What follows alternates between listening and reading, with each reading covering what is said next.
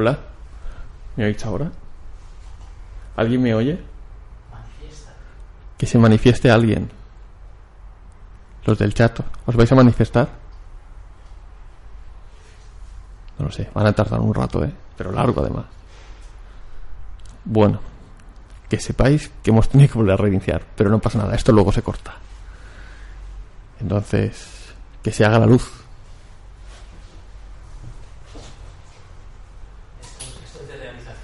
Ya, ahora sí que ahora no han portado a repetirlo, ¿eh? Repetimos porque por lo visto eh, no se ha escuchado absolutamente nada. Ya sabéis que el retractivo podcast, si no hay un problema de imagen, si no hay un problema de sonido, esto no es un retractivo podcast.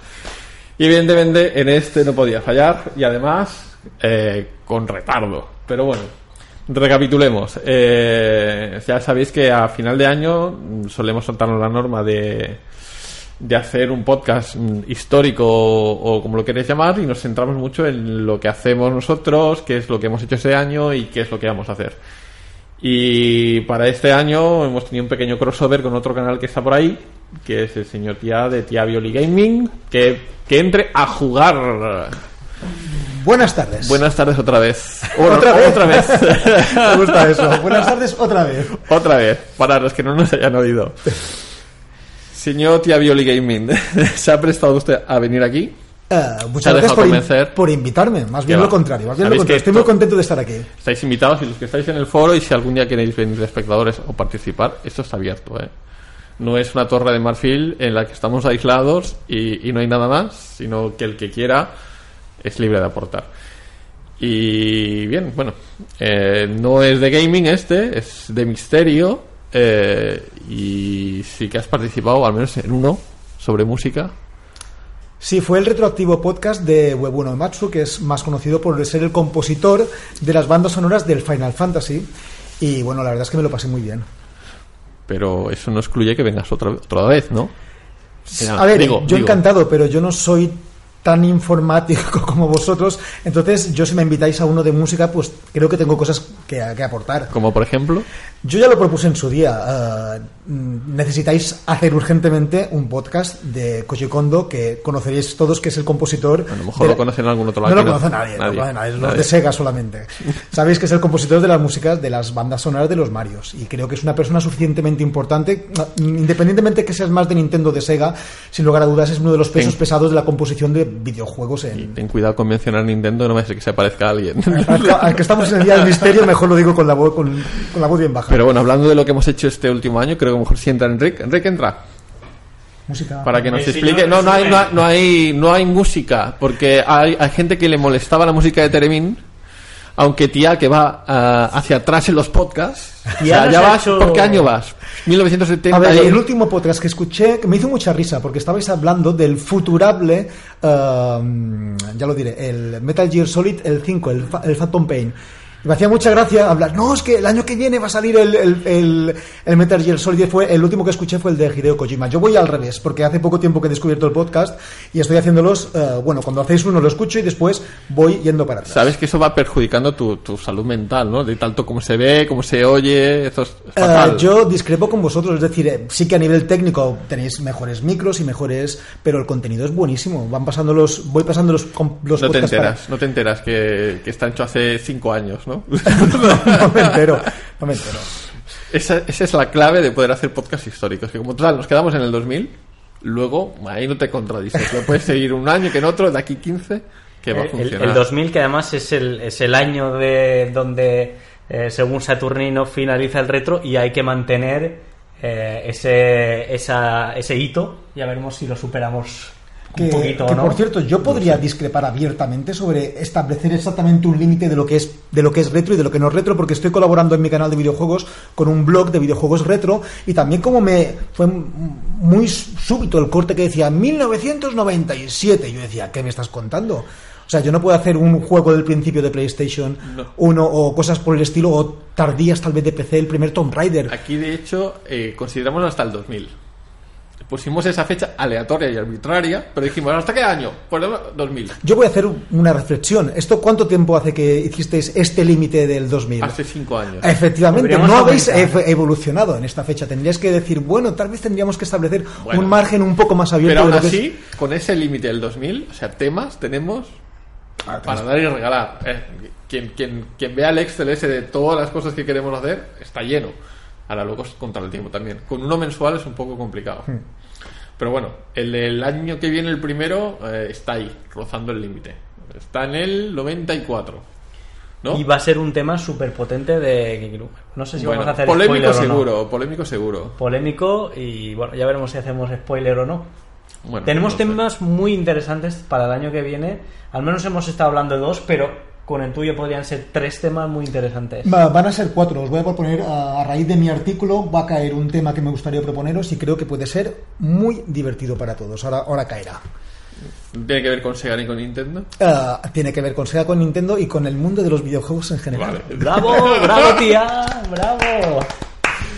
Pero antes de hablar del futuro, Enrique, hablándonos un poco del pasado, esa sección que un doble tuyo hacía. Sí, esa, esa máquina del tiempo que, que tenemos secuestrada de momento. Quizá vuelva, quizá no. No lo Eh, sabemos. ¿Volverá si hay nueva canción en Teremin? Podría volverse una nueva canción en Esa y, que no- que la y mandamos como una especie de misión a Tía a encontrar esa melodía que guste. Eso es difícil, ¿eh? Bueno, Encontrar da melodía, igual, que no encontrar guste. melodía eh, bueno, ya Es era difícil, pero sí. que guste eh, en Teremin, ¿eh? Tiene que ser en Teremin, tía. Entre- ah, pues os explico lo que pasó el- ah, de ahí el raíz de- del tweet que os envié.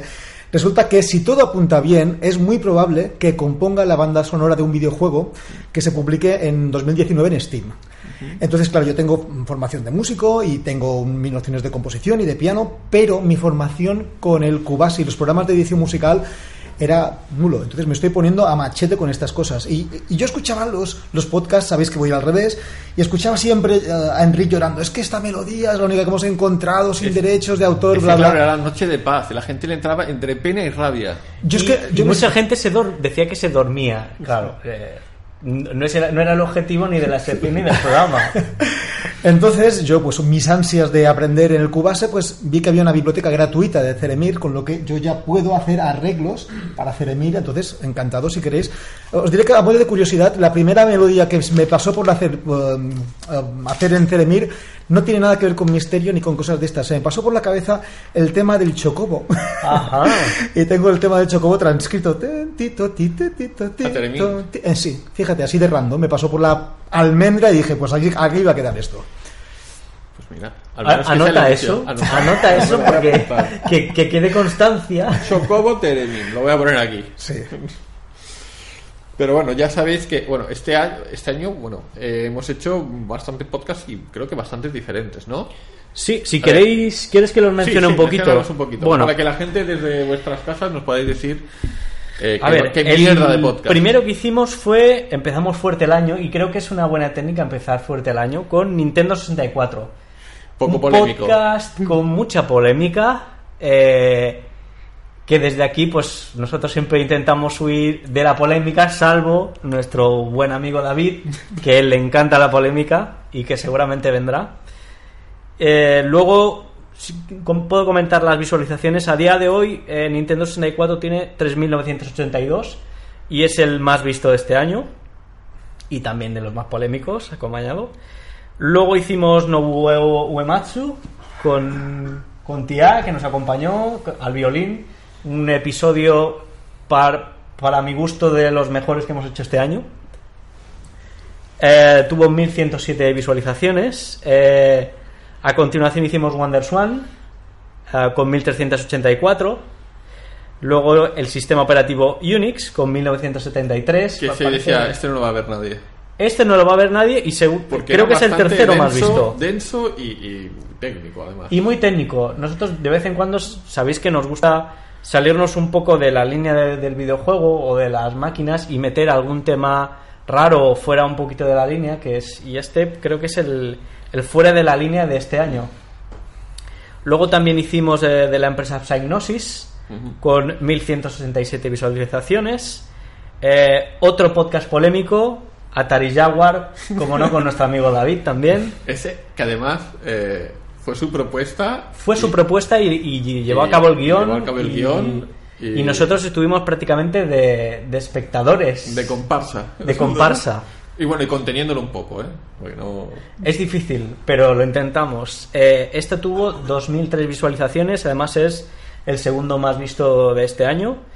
Y luego hicimos y de software parte 1 y de software parte 2, porque Que eso, sí. que eso hacemos muy pocas veces. Y es la primera vez además que los hacemos seguidos. Pero sí, eso, suele- eso hicimos otra vez, dos veces más, pero separados en el tiempo. Y creo que tenemos a la gente un poco confundida porque como se utilizó la misma imagen para el parte 1 y el parte 2, no nos ¿Ves? cuadran los números. Por eso es importante separarlos en el tiempo. Exacto. Parece, parece ser que el primer, la primera parte que dejaba la historia muy a la mitad ha sido más vista con 1270 visualizaciones que la segunda, Eso- que era donde estaba eso- prácticamente el meollo. Y eso ahora me, a 825. eso me dará la razón y Tony me querrá matar.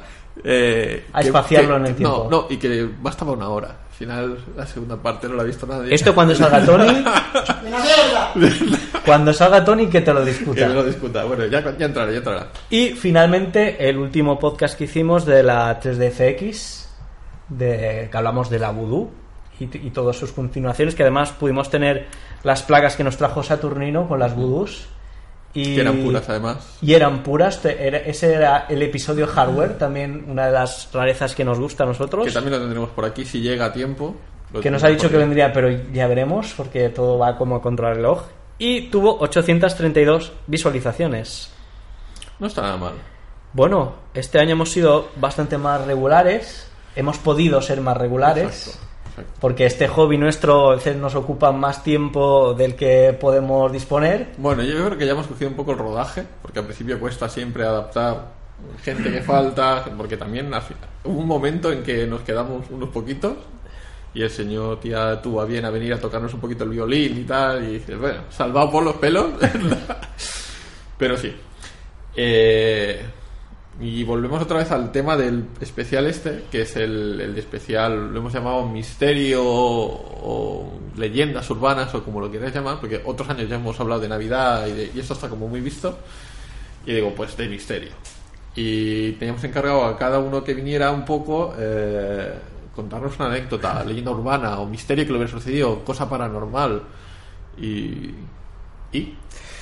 Bueno, pues me sabe mal para el resto de participantes en este, en este podcast porque vamos a empezar muy fuerte. Porque vamos a empezar con el que... tenías que haberlo dicho antes. Yo lo sé, o sea, me sabe muy mal, por eso no tendría que haber sido el primero. Vamos a empezar con el que se considera el misterio más grande que existe en los videojuegos. Y bueno, de aquí el tema que os quería proponer, porque tiene que ver un poco con los easter eggs. Un easter egg, ¿sabéis lo que es? Es, bueno, la traducción literal sería un huevo de Pascua, pues, pero ese, ese mm, pequeño chiste, este pequeño chascarrillo que meten dentro de un montón de videojuegos, pues haciendo referencia a desarrolladores, a programadores, al vecino, a mi mujer, a un fan. Ah, hay muchas temáticas posibles y de aquí mi propuesta.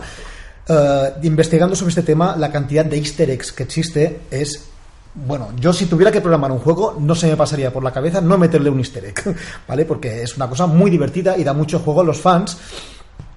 Y es un, eh, en este caso, eh, pues el que quería, el tema que os quería proponer es hacer un poco de eh, los primeros Easter eggs que han aparecido en el mundo del retro. Sería interesante cu- cuál fue el primerísimo y en la época de los 8 bits, de las consolas, a ver qué Easter eggs aparecen que puedan ser interesantes para la gente que nos está escuchando.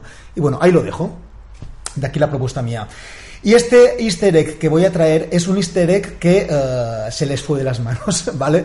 Eh, de hecho, muchos consideran que en realidad eh, no es un easter egg, es como una especie de trial, que dicen en inglés, como una especie de, de, de pruebas que tienes que ir superando, ¿vale? Esto no es, no es un bug, es un feature, ¿no? Algo Es- así.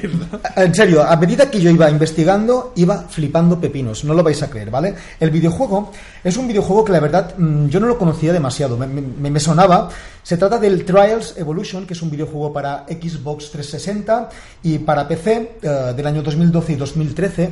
De, está desarrollado por una compañía eh, finlandesa, así que se llama Red Links, y publicado por Microsoft y Ubisoft. ¿Os suena por ahora algo de este videojuego? Mm, No. La verdad es que viendo un poco eh, el, el, em, el listado de juegos de Red Links, pues la verdad es que hay que decir que este videojuego sobre todo hacen eh, videojuegos de conducción. Es una especie de videojuego que son como motos, que tienes que ir haciendo acrobacias y con, un circuito. El videojuego, yo no he jugado, pero está muy vistoso y se ve bastante divertido, ¿vale? Pero bueno... La verdad es que con la cantidad de juegos que hay de conducción es normal que no sea uno de los grandes conocidos y a mí es un género que particularmente no me apasiona demasiado. Pero bueno, tenemos este videojuego Trails Evolution. Resulta que los jugadores iban jugando y se daban cuenta que de vez en cuando en determinados lugares del mapa, no muy en medio del circuito, más bien apartados, te encontrabas con postes o diferentes paredes que había una serie de letras, ¿no? Hostia, aparecían letras aparentemente sin ningún tipo de sentido. Es lo que pasa en internet, pues la gente. Invocaban a Satán. Ella- pues invocaban al dios del, del- de Reddit o del foro que suele... Lo tengo por aquí, el foro oficial, no me acuerdo cuál es. Pero, oye, que me he encontrado en este palo de aquí esta serie de letras. Oye, pues yo me he encontrado aquí tal. Y la gente se iba coordinando y en los foros iban juntando todas las letras, ¿no? Y originalmente eh, las letras que aparecían no tenían ningún tipo de lógica. Aparentemente eran letras inconexas, pero ahí ya empieza la gente empieza a, a- a- a buscar posibles sentidos que pudiera tener esto. Y después de bastante tiempo consiguen, eh, consiguen eh, resolver este enigma de las letras y las ordenan, ¿vale? Eh, aproximadamente la traducción sería lo siguiente. Música in-game a cero, Natur's Calls con Scorpions, empieza y pasa el primer checkpoint, salta de la roca y para en el siguiente, aprieta el stick derecho, arriba, abajo, arriba, abajo, arriba, abajo, izquierda, derecha. Vamos a explicar esto. Vamos a explicar esto. Es complicado. Esta- perdonad, esto, esto es inocentísimo con lo que viene después, vais a flipar. Entonces tú tenías que irte música in-game a cero, tenías que irte a los menús, bajabas toda la música, después te ibas a una pista que se llama Natur's Call. Ah, lo- ¿Estaba en el guion? No. No, no, no, Ah, no, no, qué no, susto, estoy digo, leyendo yo mi parte, no. Vale, digo, si no me muero. Entonces, después te ibas a una pista que además la pista se llama Natur's Call, que estaba en un DLC posterior y tenías que coger un modelo o concreto de moto que se llama Scorpion. Bien, después te ibas a este circuito, empezabas y después del primer checkpoint tenías una roca que tenías que saltar y parar en el siguiente y aquí tienes que empezar la combinación. Como veis, no es fácil, no es fácil recoger todas las claves del código, no es fácil hacer esta combinación y una vez después de haber pa- aparecido eh, esta, esta combinación de aquí, pues eh, arriba abajo, arriba abajo, eh, arriba abajo, izquierda derecha, empezaba una canción. ¿Vale? Se había como una especie de barrido por encima, como si estuviera hablando con un dron, haciendo un barrido de esa pista, y empezaba una canción muy hermosa, hay que decir. Me sabe mal por la cantante, porque es una canción que dices, oye, es tan, tan guays esta canción, podría estar en los títulos, no. Tienes que hacer esta locura para poder encontrar esta canción. Y es una voz que estaban cantando en inglés, un- una especie de como de balada pop, un texto en inglés que os voy a pasar a traducir ahora mismo, ¿vale? Ponía, el texto dice de la siguiente manera, despierta y escucha. Los secretos están escondidos en las notas más brillantes. Tus oídos quizá no las cojan, deberás transformarlas a una forma visible. Prepárate para encontrar una extraña línea codificada. Una decodificación deberá ser aplicada. Ahora escalofríos recorren tu espina dorsal, pues un tesoro te está esperando. Wow. Chimo, te voy a retar. Te voy a retar. Si te, te dicen despierta y escucha, los secretos están escondidos en las notas más brillantes, tus oídos quizás no las cojan, deberás transformarlas en una forma visible, prepárate para encontrar una extraña línea codificada, una de- decodificación deberá ser aplicada. ¿Tú qué harías en este punto? Cojo la canción, paso alto o paso. ¿No? Las notas más altas y me quedo con los picos. Enrique, En ceros y unos. ¿qué harías? A ver si se retorcido, la canción. eh, tiene que ser una frecuencia no audible. eh, por, eh, o sea, sé que hay una frecuencia que no es audible para los adultos, pero sí que lo es para los adolescentes. No sé si intentaría buscar por ahí las frecuencias, esos picos. Y a partir de ahí, no sé cómo asociaría cada uno de las. ¿Cómo es? ¿Cómo es? Hay una cosa que no entiendo muy bien, porque a raíz de vuestro retroactivo podcast que hablabais del DAT y del minidisc, ¿os acordáis? Sí. Fue muy interesante para mí porque eh, explicasteis que las frecuencias no audibles pues eh, pasan por un filtro y se descartan. Las eh, frecuencias audibles espectro va de 20 a 20.000 hercios. Lo- no entiendo muy bien porque dicen si las frecuencias que no oyes, entonces no deberían estar pasadas por la canción. Es decir, directamente la Xbox 360 o el PC no, la- no las debería reproducir. No lo sé muy bien cómo funciona. Van bien los tiros. Consiste en coger esa canción, pasarla por un programa de edición de audio y crear un espectrograma, digamos, es una representación visual del sonido, y veías que en esa representación había sonidos no audibles, por eso de aquí mi duda si habían emitido estos sonidos por encima de los 20.000 hercios. Es posible, pero por otra parte, si están bien codificados, no deberían ser reproducidos. Hombre, igual, igual no estaban comprimidos, es la cosa. Claro, a lo mejor este no tenía la compresión esta. La cuestión es que en el espectrograma aparecían muchos picos que eran eh, notas que estaban allí justamente en una franja muy regular, ¿vale? Y entonces aparecían notas largas y notas cortas. Eso eh, alguien dijo, Pues sí, no, No. código Morse. Morse. Morse. Código Morse. Y les dieron por asignar el código Morse y, eh, y le- les dio un resultado pues con, con- con letras, o la correspondencia que pueda tener el código Morse. Y dio una página web. Flipad, ¿eh? Estamos hablando de un videojuego de, de motos del año, del año de qué año, del 2012 y 2013. Flipad, yo, alucinante. Bien. Eso no es retro, ¿eh? Estamos en misterio, estamos en Vale, misterio, vale. va, esto cuela. Y la página que te daba es una página que ponía fixedpatternscodes.com. Dabas clic allí y aparecía una franja gris. Como, como os diría, como cuando. ¿Cómo se llama este ruido que aparece con una tele que no está sintonizada? El ruido blanco. Es ¿eh? un ruido estático o algo así, creo que es la palabra. Estática, sí. un ruido estático. Entonces era una franja gris con ruido estático. Y bueno, pues la gente de internet, que en general somos unos enfermos, la gente quería seguir adelante con esto. Bien, pues entonces hubo unos cuantos que lo que hicieron fue pillar Photoshop, se pusieron a, me- a buscar la manera de poder romper esto y eh, encontraron que usando unos filtros de superposición, que no sé muy bien qué es esto, pero se ve que analizando lo que sé, el, patrón que seguía esto, pues podías conseguir un tipo de dibujo eh, fijo y aparecía el poeta Titus Lucretius Carus con un poema suyo. Y a partir de ese punto, eh, ellos se dieron cuenta que alguien había desbloqueado el misterio del Trials Evolution. Y justamente una vez que desbloquearon esto, cambió drásticamente eh, esta, esta especie de easter egg llevado al extremo. Y es que cada día, eh, durante 26-27 días, quiero recordar que eran, iba apareciendo un símbolo. Un símbolo generalmente relacionado con la ciencia. Y lo que sucedió es que durante 26 días apareció pues símbolos de, de sé, de la naturaleza, de radioactividad, de la tabla periódica, del gato de Schrödinger, de cosas de estas. Y lo que sucedió es que cada uno de estos símbolos se, eh, se hizo una equivalencia con el apellido del científico en cuestión. ¿Vale? Entonces estamos hablando, sí, sí, o sea, están buscando ahí. es, es- Sí, claro, me parece retorcidísimo. Esto no ha acabado todavía. Vamos a, vamos, bien. Después todavía, hoy en día lo están descodificando. Ahora vais a ver el final. eh, um, tiene, tiene, su, tiene su qué. Y yo me he quedado rayado con este final.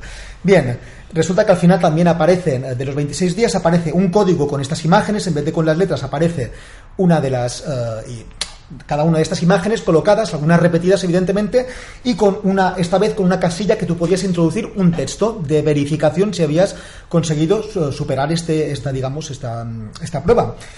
Y la gente, evidentemente, lo superó. El, te- el texto que había que poner era Big Freeze with no complete end, end, que vendría a ser una traducción como una gran glaciación sin un final completo. Que esta frase um, se entiende que es como uno de los uh, posibles uh, finales Finales para- de la Tierra. de la Tierra o de la humanidad, en este caso, ¿vale? Que es una gran glaciación. Todos nos morimos, pero mm, no es el, el- el final completo. Bien.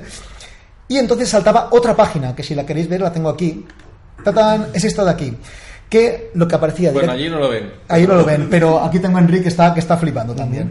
Y lo que tenemos era un texto que aparecen cuatro coordenadas ya físicas, es decir, en este caso el- el- la prueba esta, el misterio pasa del mundo cibernético, el mundo de Internet, pasa al mundo real. Tenemos cuatro ¿Era coordenadas. donde estaban enterrados los cartuchos de té? No, no. Me ¿Cómo se llama el, eh, ay, ¿cómo se llama el, el desierto este? El, ay, Mojave. No, el, vi el, el, el Game Over hace nada, no me acuerdo, macho. En fin, el, el- el documental este que está en Netflix de, de, de ET. Pues eran eh, cuatro lugares con coordenadas precisas y teníamos un lugar en Sydney, uno en Bath, el otro en San Francisco y bueno, la verdad es que eh, la gente se volvió loca. Y di- directamente se fueron a estos lugares. Tengo por aquí alguna captura de estos lugares. Había uno que era muy divertido porque era, como una especie de, ¿sabes cuando vas caminando por un juego y aparece una pared y aparece como un parche que se ve ah, claramente que ahí hay algo escondido? Por un reflejo o por un error, pues aquí había escondido una cosa. Después en un cementerio había otra. En, en medio del desierto, creo que era el caso de San Francisco, estaba escondido otra cosa. Entonces la gente fue a estas coordenadas. Y lo que encontraron, lo que encontraron fue cajitas. La, la más divertida es de Helsinki, porque había como una especie de caja de metal y te enviaba a otro lugar. ¿Por qué? Porque los desarrolladores son de Helsinki. Yo imagino que estos 26 días, imagino, le sirvieron a, a la gente de la, de, de- de la desarrolladora para colocar eso mismo, para salir del campo virtual al campo real. Y se encontraron cuatro cajitas. Ibas a estos lugares, te encontrabas cuatro hojitas, cada una de ellas contenía una llave y una inscripción. Ah, la inscripción, eh, la traducción... Esto, esto ni Lost, ¿eh? Esto es, es absolutamente flipante. O sea, un videojuego, y dice, además es que no, además es el- un videojuego muy jugado. No, alguien ha jugado. Yo nunca había jugado este videojuego. Cada una de estas cojitas eh, tenía una plaquita y una llave dentro que decía el siguiente texto. Mediodía en el año 2113.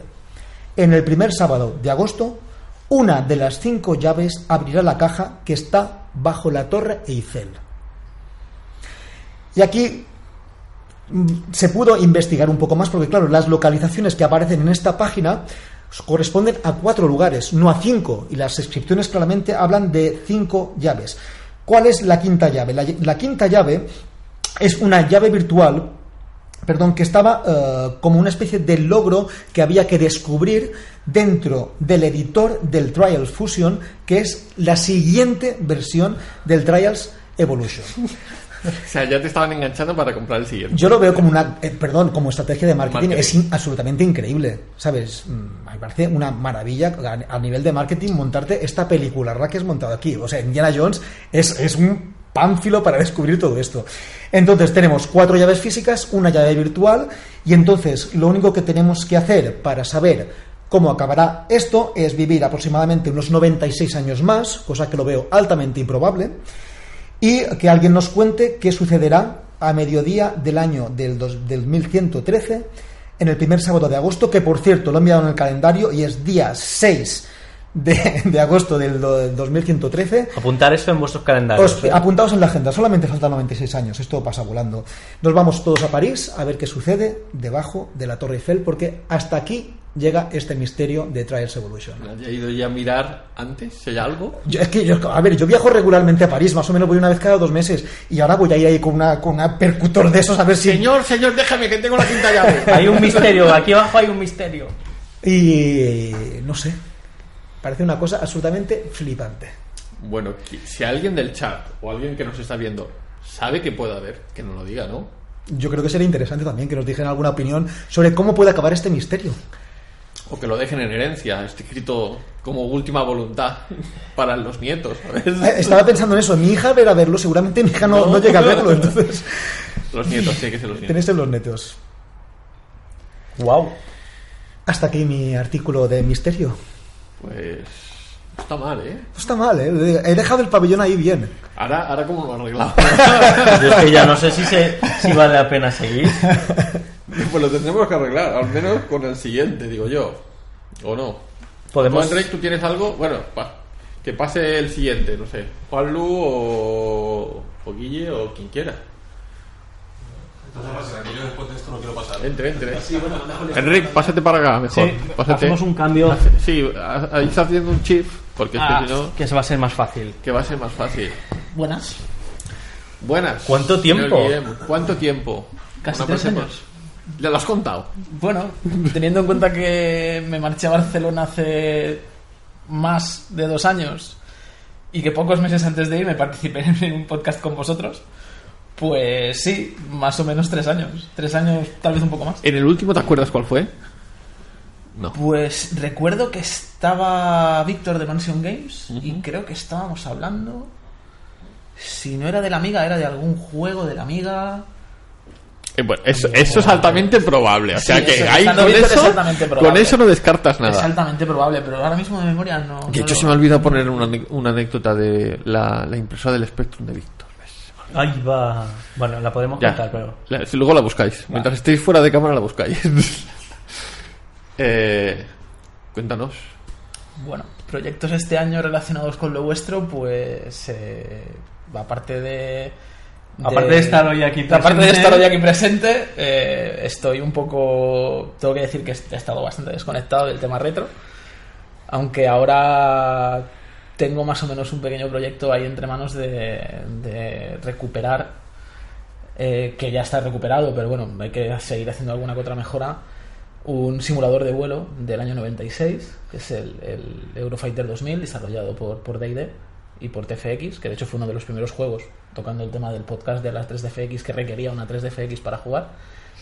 Y ha habido un, un conjunto de, jugadores que han querido mantener la campaña y, están ahí hablando un poco de, hacer mejoras, de incluso portarlo a, ordena- a ordenadores actuales, porque durante muchos años se ha considerado uno de los mejores simuladores de vuelo de, PC, ¿no? Entonces estamos ahí un poco hablando con ellos. Y por otro lado, mm, no tan retro, sino tan indie, estoy colaborando con, un compañero del trabajo para llevar a cabo la segunda parte de, de Rage and Fury, que lanzó la primera en Steam y, y, y él ahora está ahí un poco intentando sacar la segunda parte. ¿no? Estamos hablando un Este poco de- momento promoción. ¿eh? Sí, este momento es promocional, sí, igual que- Este momento ha sido Luego momento vamos a so- patrocinado. Eh, que si luego queréis regalar entre la gente que nos ve alguna vale en, Steam, digo, ya casi Ya lo miraremos, promoción, ya, miraremos, ya promoción. lo miraremos. La Una verdad es que, promoción. es que yo tengo un pequeño regalo para, para Sebastián, porque pensamos que Sebastián podría hacer un buen, un buen análisis de, de- de Fight and Rage, sobre todo porque la música está muy Y bien. el hecha resto no, y el resto no. y el tal, y el resto pues ya miraremos a ver si podemos conseguirlo, ya que nos habéis- ya que hemos hecho un poco de promoción. Vale. Y, y bueno, igual que Sebastián ha hecho un poco de, de- de propuesta, pues a mí me gustaría haceros una propuesta y sería pues eso, repasar un poco la historia de los simuladores de vuelo y sobre todo de, de los, de, los, de los periféricos, ¿no? Porque los periféricos que hay ahora mismo para simulador de vuelo, todo hay que decirlo, empiezan a ser bastante retro. Cada vez hay menos y son más difíciles de conseguir. Bueno, el, el, ¿cómo era? El Flight Simulator. Flight Simulator, el típico de Microsoft. Por ejemplo, por ejemplo. Que durante. Yo, yo lo intenté jugar y, y siempre me estrellaba. Yo no conseguía nunca que aquello llegara a puerto. Después de lo de las Torres Gemelas, eh, creo que hubo ahí un. Es que en teoría, en teoría todo eso, simuladores. en realidad estos simuladores se emplean de verdad para, para hacer Sí, sí, entrenamiento en pilotos. Entonces supongo que por eso también... Pero polémicas de estas tenemos siempre, ¿no? O sea, en- en- para PlayStation 2 existía el... el- ¿Qué? ¿Esa consola qué? No sé, ¿Qué año salió esa consola? No sé, Está en el borde, ¿eh? Muy en está el borde. muy en el borde. Pero hay juegos, por ejemplo, para, para consolas que legalmente, y, y vienen los manuales de instrucciones, son utilizados para entrenar soldados por el ejército de Estados Unidos. O sea, no estamos hablando de nada descabellado, ¿no? Pero sí que es verdad que, que, que Flight Simulator ha tenido esa polémica detrás por el tema de las Torres Gemelas. De hecho, tengo constancia de que hay gente que sigue jugando a la versión 1.0. Precisamente por, por el tema de evitar censuras. ¿no? Y hablando de, estos, de, de estas, de estas paranoias y, y- y- y conspiraciones gubernamentales, ¿tú de leyendas urbanas así relacionadas con los retro, conoces alguna? A mí a nivel personal, O bueno, o- No, que va a ser extra personal, de alguien de otro, da igual. bueno, eh, De, una- un amigo.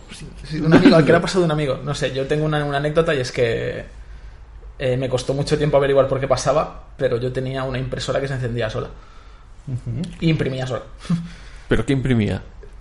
Lo típico, ¿no? Que la impresora no coge bien la codificación de caracteres que le llega del ordenador y imprime caracteres raros, en plan corazones, los símbolos de las cartas. A ver si era un mensaje de Ganímedes o algo A así. saber, a saber, pero. Eso tienes que haberlo investigado. Durante muchos años mis padres y yo estábamos desquiciados intentando averiguar por qué aquello funcionaba mal. Hasta que. No era impresora en wifi, ¿no? Que No, un vecino... de las que todavía iban con puerto paralelo. O sea, tenía su tiempo. Tenía su Pues tiempo. a ver si es relacionada con la impresora del Spectrum esta. Es verdad. Luego lo buscáis. Sí, claro. Que ahora me he quedado con la de esto. ¿Ves?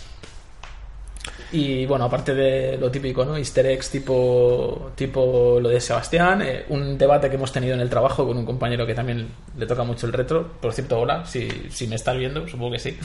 Hola, José. Eh, el tema de, de si el final de Pac-Man, o sea, Pac-Man tenía un final. O sea, Pac-Man pasado el nivel 99, el juego se colapsaba y se No, no moría Pac-Man, ¿no? no, no moría Pac-Man, pero te dejaba seguir jugando sin ver nada en pantalla. Entonces, el debate que siempre hemos tenido es: ¿eso es pasarse el juego o hay que seguir jugando? No, no, no. No, creo que no es así. Ahí eh, te están, te están llevando a la contraria. Luego os discutís, luego os Sí, pegáis. luego, luego nos pegamos. Luego os pegáis. La serie me esperas. Bueno, de, de hecho tengo ahí un- una pequeña nota sobre Pac-Man que si queréis os, os comento. Coméntanos. Y es el enigma del número 255. Exacto. Eh, Eso es. Pasado el nivel 255 de Pac-Man, el juego deja de funcionar. Eh, Pasa lo mismo con Donkey Kong, con el clásico. Sí. Pasa porque en Hay The Legend hints. of Zelda no se puede llevar más de 255 rupias. eh, porque el máximo número de puntos del, del Madden eh, NFL es 255. Es bastante sencillo, 8 bits. 8 bits, Sí, un 8 integral. bits, 256. Exacto. Eh, puede representar entre el 0 y el 255. A partir de aquí eh, es un bit más. Se necesitaría un bit más para poder Exacto, direccionar pero- eso. Y... Pero, por ejemplo, en el caso de Pac-Man, y lo hemos comprobado nosotros en, en el trabajo, echando horas muertas. Eh, eh, Uh, aquí ac- acaba de confesar Espera. algo. sí, acabo de confesar algo, acabo de confesar algo, es cierto. Esto queda grabado. Eh, sí es cierto que pasado el nivel 255 el juego sigue funcionando, aunque haya cosas, pues, por ejemplo, para- pues, realmente lo, lo que es un glitch, ¿no? Laberinto que no tiene las barras bien hechas, eh, Pero los fantasmas una gran ven, parte de, de la pantalla está corrompida. pero te deja seguir jugando, ¿no? Entonces, Siempre que no atravieses al otro extremo. Significa que te has, siempre que no atravieses al otro extremo, pero significa que te has pasado el juego o significa que debes seguir jugando. El concepto eso que de lo discutan en el juego chat. Que lo discutan en el chat.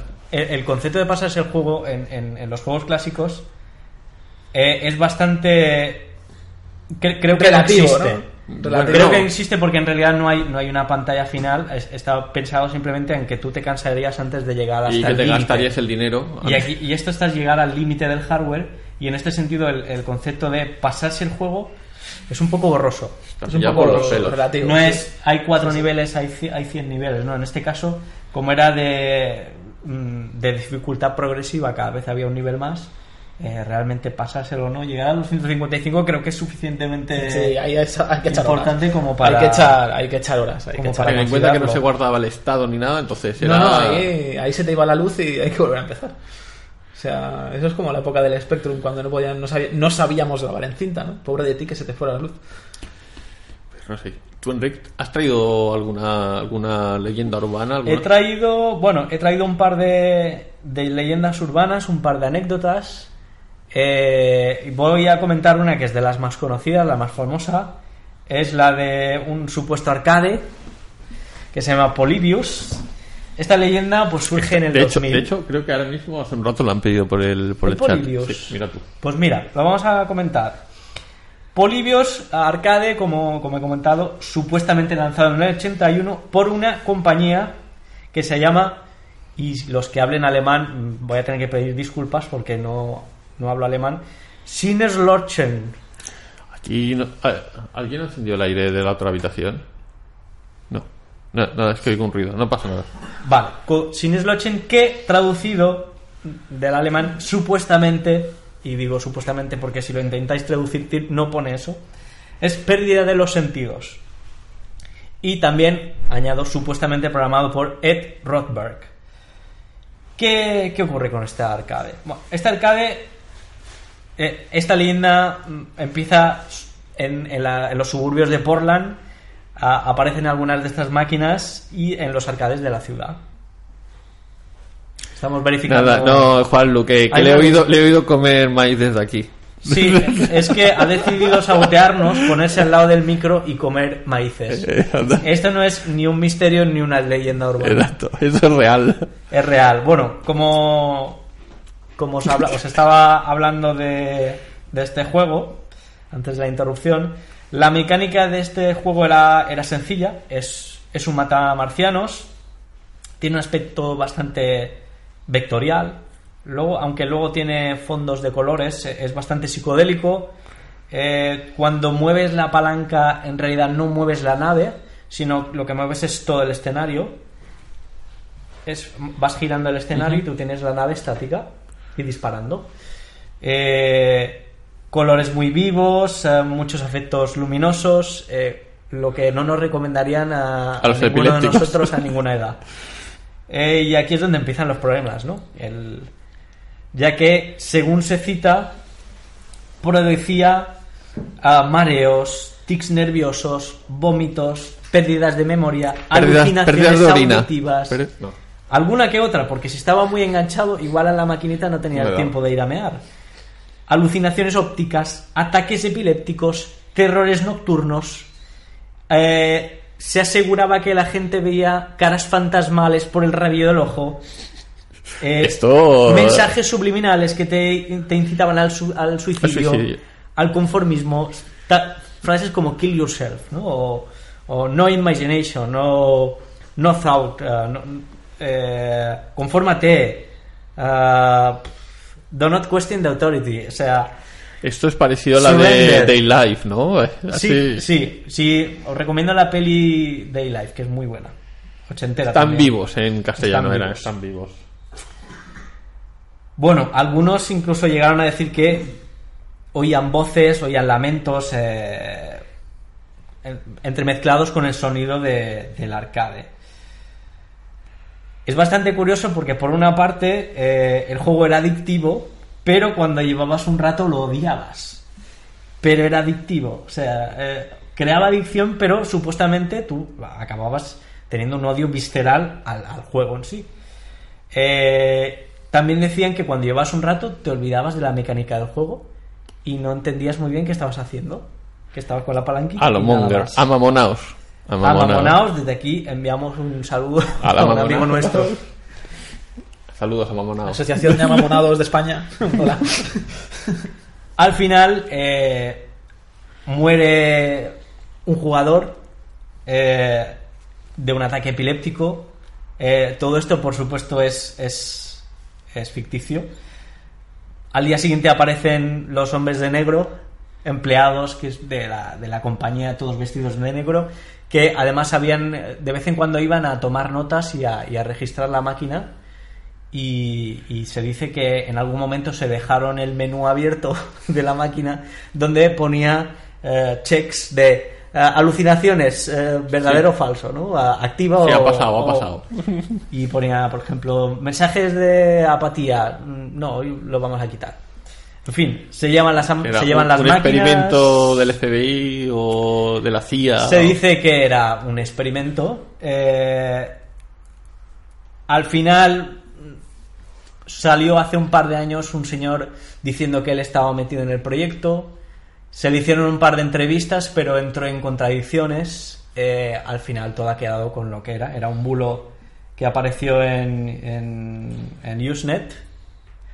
Y mm, se dice que el bulo tiene que ver con el lanzamiento del Tempest que el Tempest fue de los primeros juegos que tenía una mecánica parecida al, al supuesto Polybius y que además había tenido que ser re- retirado durante un tiempo por, por ataques Era el. Polibio, pero le habían quitado todos los checks. Exacto. ¿No? Ya está.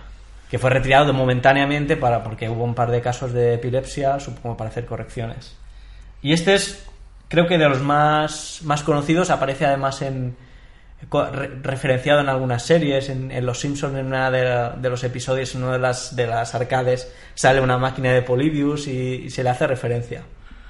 Ha quedado ahí. Ha quedado que- en el misterio. Creo que incluso. Misterio, eh, anonimato. Me suena, ¿eh? Creo que, que a lo mejor me equivoco. Pero me suena que en Stranger Things aparece una máquina de. Polybius también. Sí. Me suena, ¿eh? Me puedo equivocar, pero me suena que de haber visto algo.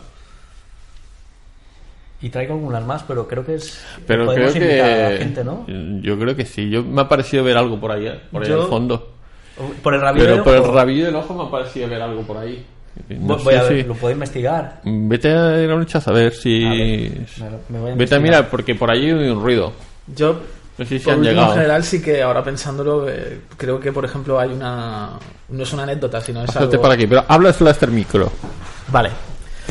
Pues creo que, que ahora recordándolo sí que, un poco a nivel general, sí que es verdad que hay una serie de, de cosas bastante misteriosas en cuanto a temas de informática. Y es, por ejemplo, toda la parte soviética, ¿no? La parte de la antigua URSS. Y la parte, una época, sobre todo finales de los 70, principios de los 80, en la que también en la parte, sobre todo de países de Oriente Medio, hay una serie de construcción de máquinas muy, muy raras, muy extrañas. Pero no sería una máquina del tiempo, ¿no? No, no, son, o sea, de hecho yo, yo he visto incluso fotos, ¿no? De, yo, tengo, yo tengo constancia de que en Arabia Saudí se creó una máquina que era mitad Mega Drive, Mitad camello. también, y no leche. No, eh, era mitad, o sea, permitía meter... Un saludo a todos los de Arabia Saudí. Sí, permitía jugar a juegos de Mega Drive con cartucho y luego además era un PC, un PC Windows que en, Europa se editó, Eso es un misterio. pero de hecho la máquina, yo he ¿Cómo, visto fotos de la máquina. ¿cómo Sega no- hizo eso? Es un misterio. no sé, se supone que debió ser algún capricho algún jeque igual en aquella época, pero, pero sí que, por ejemplo, volviendo a la antigua Unión Soviética, es todo un misterio, ¿no? Había muchas máquinas fabricadas de las que poco o nada se sabe, ¿no? Del que sabemos poco o nada casi es de nuestro señor del Zulo. El señor del Zulo. Usted prácticamente ha sido un misterio estos cinco años. Bueno, o cuatro, no lo sé. ¿Usted qué cree? Esto me recuerda extrañamente a una entrevista. falta de- cigarro. a una entrevista, pero no lo va a ser. No. Yo eh, recomiendo ahora mismo que busquéis en YouTube, si queréis, eh, cosas sobre recreativas eh, soviéticas, como muy bien ha apuntado el amigo. ¿Cómo te llamabas, por cierto? Guillermo. Guillermo. El amigo Guillermo, porque eh, hay recreativas mm, mecánicas muy, muy interesantes. Eh, yo he venido aquí a hablar de leyendas De tu libro, de tu libro. y a confirmar una. Venga, cuéntenos. Aeris se puede resucitar en el Final Fantasy VII. Yo la he resucitado. Pero ¿cómo la ha resucitado? Cuéntenos, cuéntenos, ¿cómo lo ha No. hecho? Lo que, lo que No. me cuenta es que la ha resucitado porque él jugaba, jugaba a Final Fantasy VII sin memory card, entonces, claro, no podía pagar la consola. No, lo suyo, lo suyo es cuando compras la villa, te quedas en la villa y el juego acaba ahí. Y entonces aparece una foto de Aeris en bañador y ya, ahí acaba el juego. Y ahí se acaba todo. Se acaba todo. No podía ser que tenía yo como dos partidas, que tenía una con Aeris antes de morir y otra iba jugando las dos. No, eso No, no se hombre. puede. Eh, Así se puede, sí estaba viva. No, eso es imposible. No, no, no se puede. Eso es imposible, eso no se puede hacer. Una memory card no tiene tanta memoria. No ta- no Para tiene dos tanta. partidas de Final Fantasy VII. ¿Sabes No, cuántos no bloques aguanta. ocupa eso? Muchos bloques. no se ¿Quedará podía. alguna entonces. memory card que todavía tenga pilas para guardar partidas? Pues no lo sé. Bueno, en teoría no, no empleaban pilas, ¿no? Era memoria fija, ¿no? No sé, No empleaban pilas. no lo sé. Las primeras, las, las primeras sí. Las primeras sí. Las primeras sí llevan, llevan una pila de botones. sí. Supongo que si con el Bronsu o tenía algún tipo de, de Bueno, yo creo que estas, estos detalles a lo mejor los podríamos dejar para el año que viene. Digo Para yo, para, para empezar bien. de la memory card. Eso me, me encantaría. Pero solo de las que llevan pila. Solamente de las que llevan pila. El resto como que no interesa, ¿no? No. O sea, ¿la que de no. Neo Geo llevaba pila o no? Una 2032. Porque seguro que era una EPROM dentro. Y necesitaba electricidad para que no se borrasen las partidas. De eso sí que era la pila, pero la... Cu- Y no tiene ninguna anécdota más, misterio. Yo maté al perro del Dog Hunt. Se puede matar al perro del Dog Hunt. Pero le dio. Y Sale Sí. sangre. ¿De qué color sale la sangre? Verde. ¿Ves? Entonces me lo creo. Porque los de Mortal Kombat estaban ahí, intervinieron y pusieron la sangre verde Claro, para que porque no. el Content PGR13, entonces tiene que ser verde. Eso es así. Me lo creo. me lo creo. A ver, ¿este año va a venir más o no? ¿O se va a ir ya definitivamente? Bueno, No sé. que sepa que su máquina del tiempo la tiene Juanza, ¿eh? Tiene Juansa. La tiene Juanza, se fue. Alguna vez hace una aparición, se va a otro lado, pero no sabemos ni en qué año está. Y el lugar ya lo intuimos por el último vídeo. Vale. Pero el año en el que está no lo sabemos. Bueno, mientras la limpie, me, me da igual. Bueno, no creo que sea mucho de limpiar. Llevará mucho mantenimiento, ¿no? Una máquina del tiempo. Pues te sorprenderías. Te sorprenderías. Solo necesita Coca-Cola Light para funcionar y ya está. Y ya está. Y ya está. Y una coleta del pelo de Michael J. Fox. Ah, eso ya es más complicado, ¿ves? Ya, esto ya, ya sí. Entonces, ya está, se acabó. Bueno, quiero también aprovechar para decir que el Spectrum tiene modo turbo de carga y carga los juegos en 10 segundos. Tienes que apretar el play y el fast forward al mismo tiempo mientras carga. Y eso funciona siempre. Siempre. Con todos los Spectrum. Apuntadlo, apuntadlo, ¿eh? Play y Face Forward. Nada, nada, nada. Nada de eso. Nada de eso. Sí, sí, sí. Modo carga rápida, ya está. Como el turbo de los primeros 486, ¿no? Que tenían el Igualito, igualito. No sé si Juanlu ha acabado de, de comer maíces, pero si no tienes la boca llena y quieres entrar, venga, hacemos un chip. Venga, señor del Zulo, entre usted para acá, más cerquita. Están bien estos sofás, ¿eh? Si está bien, ¿eh? Estos fanes. es- de hecho, estoy pensando en que el año que viene, en lugar de hacerlo sobre en la mesa, como siempre, nos pongamos así en el sofá. No sé si le gustará a la gente o no, pero al final son también Que lo digan. Que lo gente digan por hablando, gente por- tal, no nos van a mirar. ¿qué Que lo digan por el chat. Si les No lo gustan los sofás o. Pero podemos o no. buscarlo. Señor Juan Lu, Buenas. buenas. Que ya has comido maíz suficiente, ¿no? Joder, me, me, me habéis dejado con las ganas. Queríamos comer un poquito más, hacer un poco Es más que de ruido. no sé si se ha acabado. Yo lo he oído, te lo, te lo puedo asegurar. Cuéntanos, ¿qué nos has traído de, de misterio, leyenda, anécdota misteriosa? Bueno, yo primero quiero salir en defensa. No, quiero decir dos cositas primero, Venga, antes de nada. Primero, el título del podcast ¿Sí? me parece un poco. Mm, Me marea un poquito. O sea, porque es misterio, pero realmente no estamos hablando de cosas eh, de misterio, o sea, no es algo de intriga hablando, ni tal. pero siempre Son relacionado con la informática. Pascua. No, eso, eso porque tía ha traído un huevo de Pascua, pero la anécdota tenía que ser de leyendas urbanas y de misterio. Leyendas Está en el guion sí. puesto. Bueno, yo es que no tengo acceso a ese guion. ¿Cómo que no? A Google Drive, yo- yo- yo- no sé dónde está. Y luego tengo que salir en, en apoyo, en defensa de los Trials, porque son grandes juegos. Son multiplataformas, están en muchas consolas. Bueno, son multiplataformas. Y, y yo he jugado mucho a los juegos estos de, de motos. Y eso es un misterio. No, no, no, he dicho que salgo en defensa. Ah, vale, perdón. Porque, porque han dicho que no eran famosos, no eran conocidos, pero no, sí. Sí que son Pero bastante- para cuatro personas, a lo mejor cuatro. Cinco. Claro, Cinco. claro, claro. Una, una por llave, cinco. Cinco personas. Sí. No. ¿No tienes ninguna anécdota? Bueno, busca, a ver, busca. No, a ver, yo lo que. Pensando en huevo de Pascua, he pensado algo que me haya afectado a mí personalmente, de esto que hayas intentado buscarlo, encontrar y hayas perdido meses buscando. El de Mario 64. Tú eres el que te colabas de encima de la ventana aquella y te tirabas ahí No, yo era. para yo- ver qué pasaba. Yo era el que tenía el Mario World en la Super, ya ves tú, hace más un montón de años cuando era pequeñito, y como veía un 96 en la pantalla, pensaba que en un 96% decía, tiene que haber un 100%. Y me he tirado repasando el mapa entero, buscando, tirándome por todos los agujeros, haciendo cosas, muchas, muchas, muchas, mucho, mucho tiempo, o sea, meses. Un gritón de horas. Vamos. Sí, un trillón y medio. Así se quedó. Luego, por ejemplo, eh, Tony dice que él tiene un 97 y estuve mirando un poco y parece que hay un par de glitch por ahí que si los haces consigues un poco más de porcentaje, pero el normal es un, es un 96. Es un, es un número de salidas en realidad que vas a encontrar de pantalla. A ver, eh, 97 señor Tony salidas. Telles, si, si- si a cada cinco minutos vas a estar Eh. haciendo un comentario, mejor que se siente. Sí. No, pero son De hecho, salidas. señor del Zulo, yo creo que se puede ir con un, un tal Cacuar, que está por aquí en el chat, que dice que si se quiere vivir con él. ¿Quiere ir? Si Es gratis, una- si de tiene un almacén, si tiene un almacén suficientemente grande para que quepan todas las consolas y ordenadores que me tengo que llevar al futuro, igual, igual ya no es el señor del Zulo, igual ya es el señor del almacén. bueno, que de construya un. Zulo. Para no echarlo de menos. al ¿no? menos sí, y tiene que ser eh, una caja de Faraday. Vale, En sí mismo, el Zulo tiene que ser una caja de Faraday. vale, pues lo intentaremos. Bueno, que lo diga, a ver si lo consigue. La Que entre, que, en- que entren las fembots. Señor Tony Tellez. Hacemos un cambio, va. Luego volvéis. Yo Luego tengo, volvéis. tengo una cosa para Tony. Vale. Quiero decirle una cosa a Tony. Importante. Que se sienta Vale. aquí a mi lado. Vale, pues Porque haz un le va a cambio. Va, es que ya, ya, me- ya, ya ha cambiado la dinámica. Lo sentimos mucho. Sal- salte y luego vuelta a entrar. Porque es que si no. Buenas, buenas tardes. ¿Qué pasa? Buenas tardes. No ¿Qué estoy me bien. quieres decir, señor? Amigo.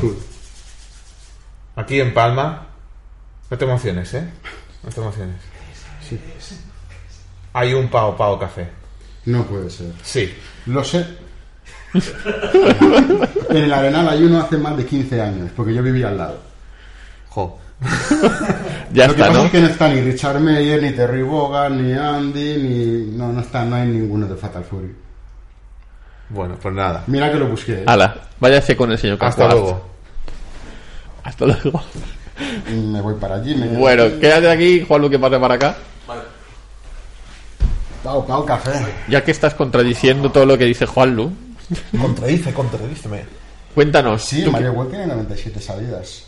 De hecho, puedes verlo. Acabo de mirar en Google y hay un vídeo que lo enseña. No, y luego también yo he visto supuestamente gente que tiene esto 99 usando Glitch y se ve que cuentan, no lo sé. La verdad es que como tampoco Ah. me he puesto a comprobar, me da igual. Pero en principio lo normal creo que eran unas 96. Pero bueno, es lo de menos. Eso, Yo- eso- eso no es un misterio. Bueno, no, pero es, es, es, es, un, es un poco, más que misterio, es un poco toca cojones, porque lo normal en los juegos, si te ponen un porcentaje, es el porcentaje del juego, no las salidas. Entonces, cuando tú eres un niño pequeño y ves que pone 96, dices, estoy a punto de llegar a 100, y vas a buscar el 100. Anda que no me tira, yo seguro que como yo, miles de personas le habrá pasado. Pero si te fijas, no se ve el símbolo de porcentaje. Ya lo sé que no sale el porcentaje, pero es lo normal, es lo habitual. No, no. Cuando te De suele hecho, poner. si te fijas ¿Cómo que en la, no? en la caja del juego detrás, creo que pone algo de 96 Sí, mundos. sí, pone que son 96 Tú no, mundos. no, no leíste eso, ¿no? Es que había Sí, cuatro, pero- había cuatro que no les dio tiempo a acabar. Ah. Y lo sacaron así. Bueno, yo lo pasé, yo le dediqué mucho tiempo a eso. en bucle. Bucle. Es, es muy tierno. Bueno, te- Cuéntanos, no, ¿qué, qué- no. qué nos has traído de misterio? Tú sí, espero que nos hayas traído un misterio. Mira, ya está, un ya te lo has misterio. cargado. Se le ha caído el. Y luego si quieres que termine, tengo la otra, que es la... Es un misterio que al final en la, en la segunda parte de un juego, no sé si aposta por parte de los programadores, le hicieron real. O sea, por ejemplo, en el, en el Chrono Trigger, ¿vale? Había un personaje, una... Un personaje que se llama Chala, Tony ya está poniendo caras raras cuando habla de Chrono, Chrono- Chrono Trigger, ¿eh? Que Ten está cuidado. pasando algo muy gordo. ¿eh? Ten cuidado. No. No, sencillamente es un personaje que en el Chrono Trigger em, aparece, o sea, le da la sensación que muere. En el texto Como literalmente, en el texto literalmente no te lo dice. ¿Vale? Pero hay una explosión, a ti te rescata ella, ella sufre, digamos que sufre la explosión. Entonces lo que ocurre es que, bueno, tú dices, ¿qué habrá pasado? ¿Habrá muerto? ¿No habrá muerto? Entonces eh, la gente empezó a decir, ah, pues a lo mejor está bien, vamos a buscarla. Luego además encontraron que en el código del juego habían unos stats del personaje, como diciendo, coño, pues a lo mejor puede ser incluso, se puede meter en el grupo. Con lo cual incentivó un poco a esa leyenda urbana a decir, coño, vamos a buscarla. Entonces hay gente que la estuvo buscando, buscando, buscando, pero efectivamente no está.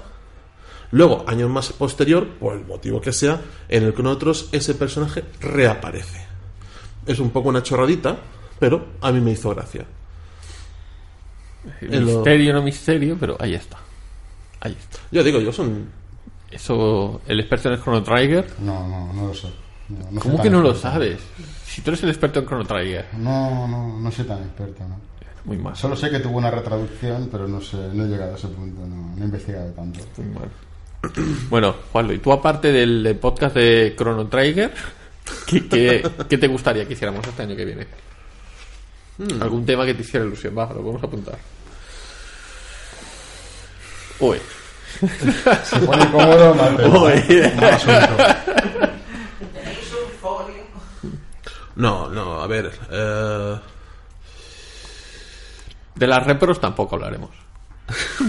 ¿Cómo que no? Hay que hablar de las repros. No. mm, la verdad es que los temas que, que se suele tratar van, están muy bien. Siempre buscamos, buscáis, mejor dicho, alternativas. Son bastante variados. No solamente son consolas, sino cosas, cacharros, por decir una manera. Y, y a mí me gusta. Yo la verdad es que en general el formato yo no lo cambiaría. La verdad, no soy de estos partidarios de buscar... De- es que ya vamos por el nuevo, nuevo, ¿Verdad nuevo, nuevo, nuevo, formato. nuevo, Se ha cambiado varias veces ya el formato. De hecho, fíjate hoy. La gente me, bueno, la gente esto me va a matar porque ya, ya hemos cambiado la, Sí, la- la- Juansa esto ya... ya no puede ser. No, eh, algo en especial, en concreto, la verdad es que creo que lo. Yo, yo que soy de Nintendo, entonces las principales cosas, las principales consolitas y esto ya me lo habéis dicho. Amiga, también. Mm, cosas que tampoco he tenido mucho más juego, ni consola, ni nada. Y luego chorraditas así, UHS, todas estas tonterías también lo habéis dicho. A lo mejor música, cosas de música. A lo mejor lo que Mira, menos ves, hemos tocado. coincides a lo mejor de. Koji Kondo. eh, Eh. No, no confundir con Maricondo, que es la de la ordenación. pero pero tema mejor- mejor tú te apuntarías, música. ¿no? Sí, yo creo que algo de O sea, música. tú sabes sí. tocar el piano. ¿No? Pues mira, pues tienes unos cuantos meses porque que nos toquen una canción en, en violín y, la, y, en pi- y acompañas al piano. a ¿Qué te parece? Se lo diré al Saturnino que me enseña a tocar el piano con, con una mano Bueno, pues entonces pediremos a Saturnino que toque el piano, la pandereta. también. Pandereta, pues ya está. Pandereta. Pande eh, un, un. ¿Cómo era? Pues esto es de dueto de eh, violín-pandereta. No sé si esto de cuerda más percusión Lo veo. no lo, lo ve, pero dice que lo ves, ¿no? Lo veo. Eso se va a hacer viral. Yo, vale, lo vamos a, lo vamos a clavar, seguro. Eh, Tony, Dime. ¿qué? ¿Tú qué, qué, qué aportarías? ¿Qué querrías hacer? ¿Del año que viene? A ver, yo, ya que habéis hablado del tema de, de Koji Kondo, que también ha hecho la de Zelda, yo creo que si hay que hablar de Koji Kondo, si ha hablado de Nobuo Uematsu, hay que hablar de Yasunori Mitsuda. Es el de Chrono Trigger, Xenogears, Xenoblade, ujú. porque creo que es igual de bueno que Nobuo Uematsu. De hecho, fue cuando entró en, Final, en Chrono Trigger, eh, Yasunori Mitsuda fue el que compuso y Nobuo Uematsu era el que le ayudaba, porque se pilló una cost- un constipado tal cual. Y creo que es, para mí es mi compositor favorito, creo que podíamos hablar de él. Y como no, el el problema es que como están vivos y todavía trabajan, es muy complicado. Es un poco como Kojima, ¿no? O sea, si Kojima está vivo, mm, podemos hablar de que el año que viene saca Death Stranding y el año que viene diremos, hola, Death Stranding, decían que el año que viene, ¿no? Es lo mismo. Pero tendríamos que hablar de Yoko Shimomura, que es la compositora original de Street Fighter. También ha hecho Final Fantasy XV, Xeno- Xenoblade Chronicles, etcétera, etcétera. O sea, tenemos por- compositores por- buenísimos. Porque todos de los compositores que hablamos son japoneses. Sí, es verdad. es Porque al final, si te fijas, mm, mm, americano. Americano también tiene que haber alguna cosa. Pero te quedas que con algún nombre de alguna No, americana. no me quedo con ninguno. No me quedo con ninguno. No, Es es un poco como los programadores. Conocemos a los genios japoneses, pero conocemos a los genios americanos. Bueno, si estuviera Caldés aquí, te diría que sí. Bueno, me hablaría de Tom Kalinske, ¿no? Exacto. etcétera, etcétera. Eh, Bueno. De sus ídolos. Pero como no está aquí, Al final no tenía que venir.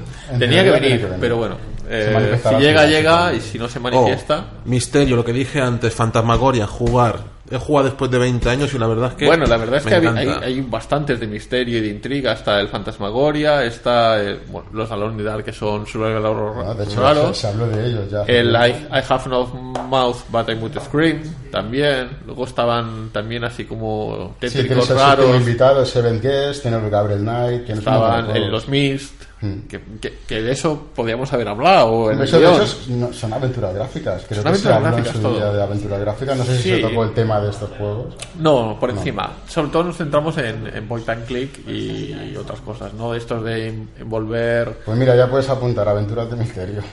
Es que claro, este podíamos haber hablado porque la intención Sí. era esta. Pero bueno, Que con el título de misterio teníamos que haber hablado de ellos. Sí, de misterio no hemos hablado todavía. Bueno, aparte de- del el aporte, del aportazo que ha hecho Tía, que yo creo que ya nos podemos ir a casa todos. Sí, Ya. Porque a tomar por saco, yo ya la- las, las anécdotas que tengo yo no tienen absolutamente nada que ver al nivel de eso. No sé, yo cuando lo ha dicho, no me quería sentar, digo, tía, digo, voy a dejarlo Ah, por pero el es que si lo hubiera avisado, dice, Bueno, Pablo nos habla de que no sabe leer porcentajes. eso es un misterio. ¿Ha sido tú? Pero bueno, de todas maneras creo que Enrique tiene algún que otro preparado más. Que eso tiene ahí en cartera, ¿no? Sí, Pues porque Enrique tenía alguno preparado antes Ala, que eh, señor Pablo, Eh, a jardín. No puedo hacer publicidad de mí mismo también. Venga, haz publicidad. ¿Qué quieres? ¿Qué quieres? Votadme para presidente, votadme. ¿Al Gracias. presidente de qué? Yo que sé, lo que sea, de- Vale, del bueno, mundo, pues, ala. Votadle, votadle. Pase para acá, haga un chip, dejamos a que Enrique. Me voy para allá, me voy para allá. Porque necesita el sitio para el portátil, porque si no. Claro, yo, yo voy con el móvil. Pero, Pero pero, Enrique ¿tú tenías preparado alguna leyenda? ¿Tú? Yo tenía alguna leyenda preparada, sí. Tenía algo. Pues si no me vais a hacer buscar, pero las tengo por aquí. Venga, No, de va, hecho, de hecho. ¿tú no, no, que no tenías algunas antes o prefieres que.? No, podemos hablar de, de Vamos alternando, ¿no? Venga, claro. Bueno, yo, eh, es una de mis favoritas, la, es además de- del género creepypasta, que me encanta.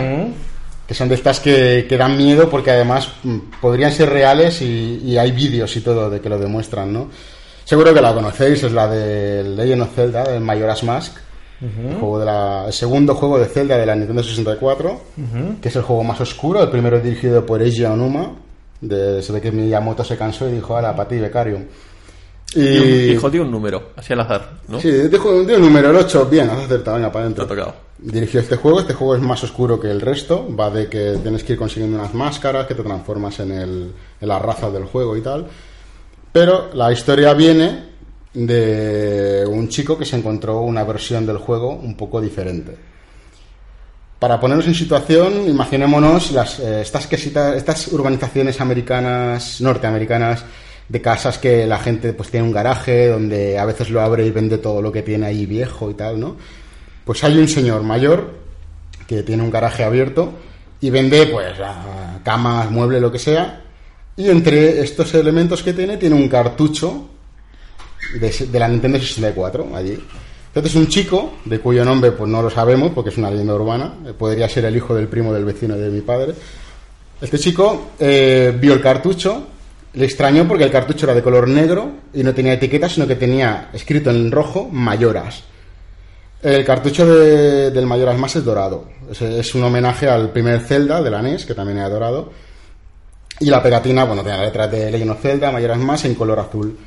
Pero bueno, este chico se encontró esta versión y se la compró al señor este. Entonces el chico va a su casa y el que barato más salió el juego de segunda mano, lo pone en la consola y se encuentra que hay una partida grabada. Y en esa partida el nombre del jugador, porque los Zelda tú cuando empiezas la partida primero tienes que poner el nombre del jugador y luego ya comienza. Ponía Ben, B-E-N, como Ben Kenobi. Y eh, el chico, bueno, dijo, no, no, yo voy a empezar una de cero, tal. Y entonces crea una nueva y le llama Link, que es lo que, lo que hacemos todos los que jugamos a Zelda, que, que- que sabemos que el chico no se llama Zelda, sino le llamaríamos Zelda, ¿no? Crea una partida, se, se pone a jugar y ve que el juego pues da fallos gráficos. Ah, hay unos hay bugs, hay como glitches, de, pues, desaparecen polígonos, desaparecen textura.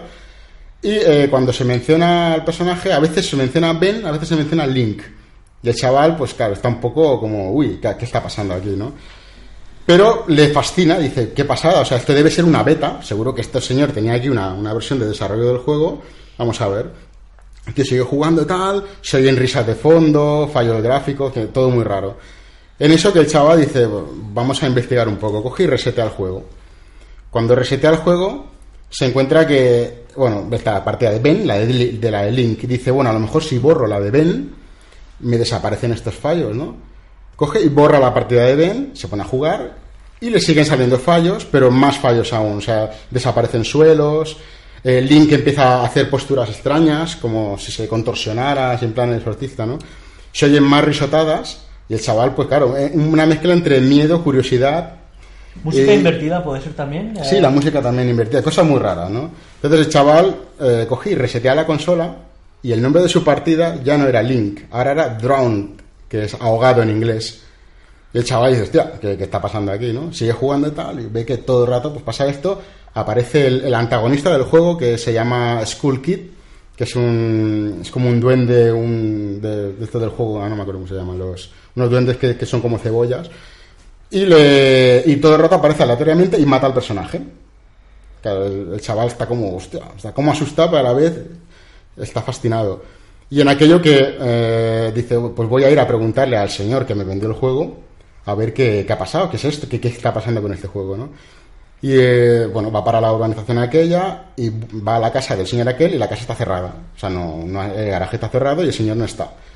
Y en eso que pues dice, bueno, pues voy a preguntar a algún vecino a ver si sabe algo de él, ¿no? Pregunta al vecino y le dice, sí, es un señor que vive aquí hace no, no demasiado tiempo. Un señor muy raro, muy... No hablamos mucho con él, es un señor muy extraño. Y el chaval, pues ya en su curiosidad le dijo, oigan, ¿conocen ustedes a un tal Ben? Y el, el vecino le dice, pues sí. Dice, Ben es el chico que vivía antes que este señor en esta casa, era un chaval joven, y murió ahogado en un río. Y el chaval, claro, eh, del impacto que le produjo esto, no volvió a jugar nunca más a ese juego. Y dicen que ahora le tiene fobia al mar, que no se puede bañar en los en el río. Será la excusa para no lavarse.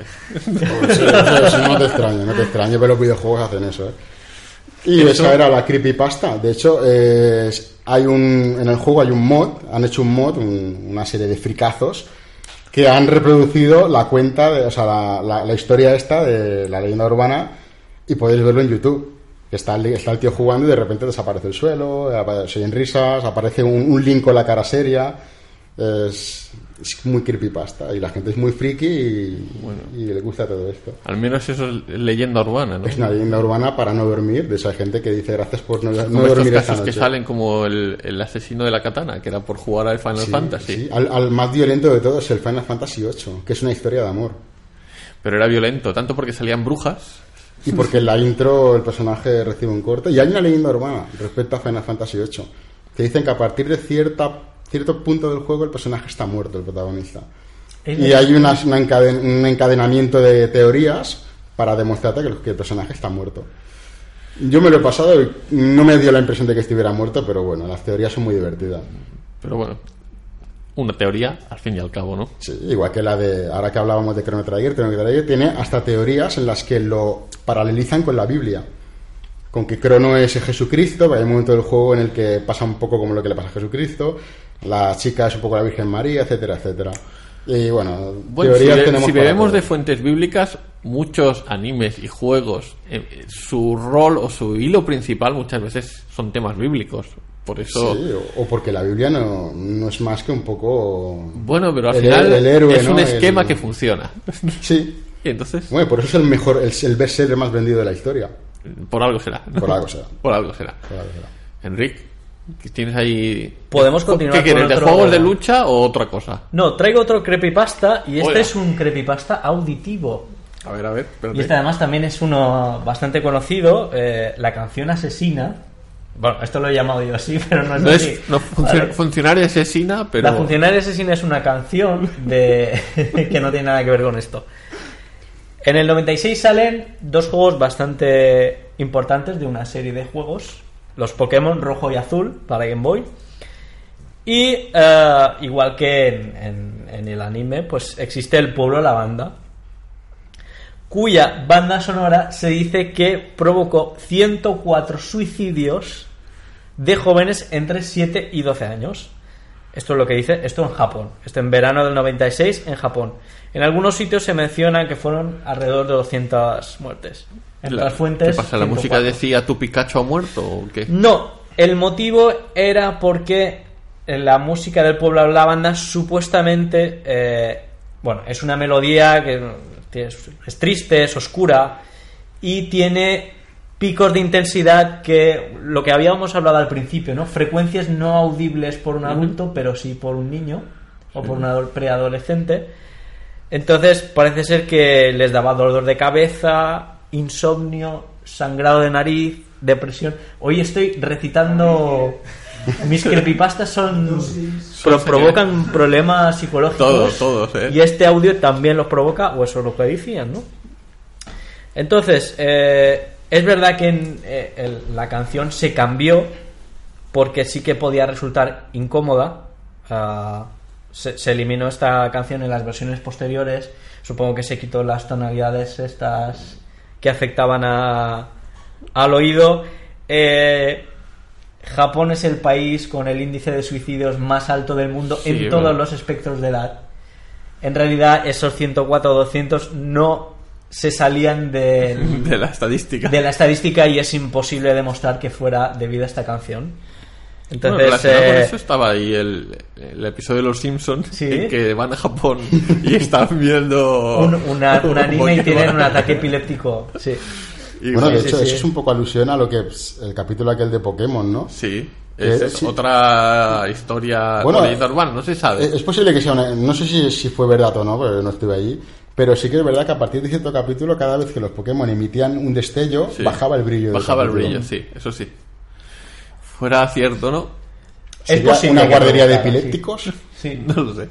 Igual podrían haberlo probado así. Who knows, who knows. Juntan a 10 epilépticos, le ponen el capítulo y cuentan por estadística. Fueron los señores del Polybius, estaban epilepsia. Está, exacto, check, check, se lo dejaron el check marcado. Ahí está. Y se portó a otros juegos, anime, de todo. Pero bueno, de Pokémon, sea, está por defecto en de Windows. Pokémon no es la única leyenda que has No es la única, no. Está eh, un supuesto Pokémon Black, que es una... El protagonista era negro, ¿o ¿no? No, era... Era. Denzel Washington. Denzel Washington era. Era el hermano negro de Ash Ketchum. Su- Supuestamente hay una, hay una, es una copia modificada del Pokémon rojo y azul de Game Boy. En esta versión podíamos usar desde el principio un Pokémon con forma de fantasma que se llama Ghost.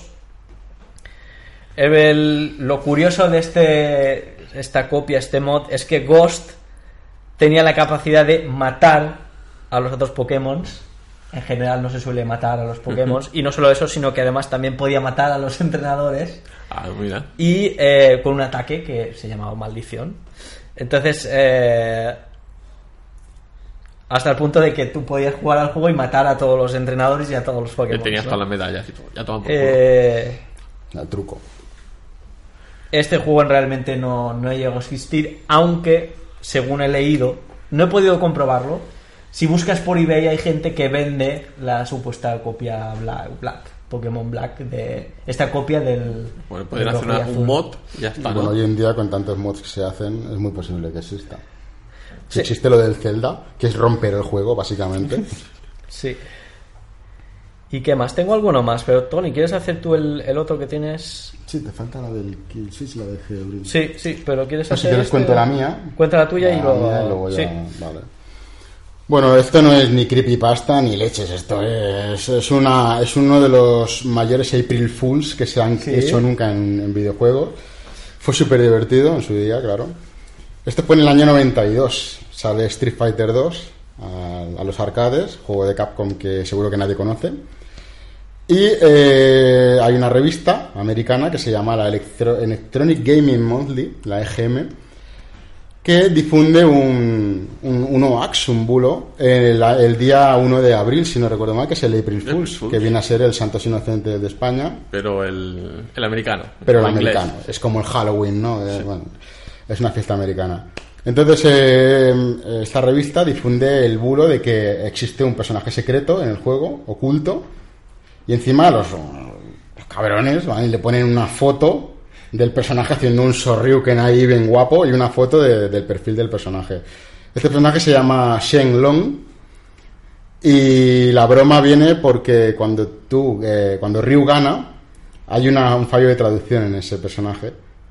Y es que él dice, eh, la frase en inglés era You must defeat Shenlong to stand the change. Que dentro de la extraña, el extraño significado que podía tener esa frase significa debes vencer a Shenlong para tener una oportunidad. Pero en realidad me vas a dejar leer la chuleta porque yo japonés lo tengo más justo que Juansa. La frase original dice Soryuken wo yabura no kairi omae ni kachime wanai. ¿Qué significa? Si no superas el puño del dragón ascendente, o sea, el Soryuken, no podrás vencer. Gracias, Enrique. Lo que pasa es que eh, los caracteres de Shoryuken en japonés se lee Shoryuken, que significa puño de dragón ascendente, y en chino se lee Shenlong. Entonces, estos cabritos de la EGM difundieron el bulo poniendo la foto y diciéndote que tenías que pasarte por lo menos, por lo menos, cinco personajes en Perfect en el arcade, en la máquina recreativa. Y claro, la gente pues estuvo unos meses ahí, dale que te pego, hasta que estos cabritos dijeron, no, no, que, que, que broma. Oye, eh, que no, eh, que no, que broma, que broma. Pero la broma siguió, porque en el año 96, en 97 se lanza Street Fighter 3 y ellos vuelven a meter ahí con el calzador. "Eh, que aquí sí que está Shenlong, un churro, no. Pero eh, si, si algunos, como yo, que yo también lo tuve, vivisteis aquel cómic que se hizo, que salieron seis o siete números en España, que es un cómic japonés de un tal Masaomi Kanzaki, que se llamaba Street Fighter 2. Eran siete números pequeñitos. Un cómic muy chulo, la verdad, de Street Fighter. Ahí también se menciona Shenlong. Y creo que seguía un poco por la broma de, de estos señores. Shenlong no apareció nunca al final. Se mencionó en el cómic este, Ten- pero cuando llegó eh, el Street Fighter 2, tu- el Super Street Fighter 2 Turbo, se inventaron a, dos person- a un personaje que se llama Gouki, que significa demonio en japonés. Eh, Aquí en América le llamaron Akuma, no sabemos muy bien por qué, porque Akuma también significa demonio. Sí, bueno. Pero bueno, le cambiaron el nombre. Y, eh, en, y en la historia se cuenta que existe el hermano de Akuma, de Gouki, se llama Gouken, que es el, el, el verdadero maestro Shotokan de Ryuken. Y este personaje, donde la primera vez que apareció realmente, con un diseño muy parecido al que hizo la EGM, fue en Street Fighter 4.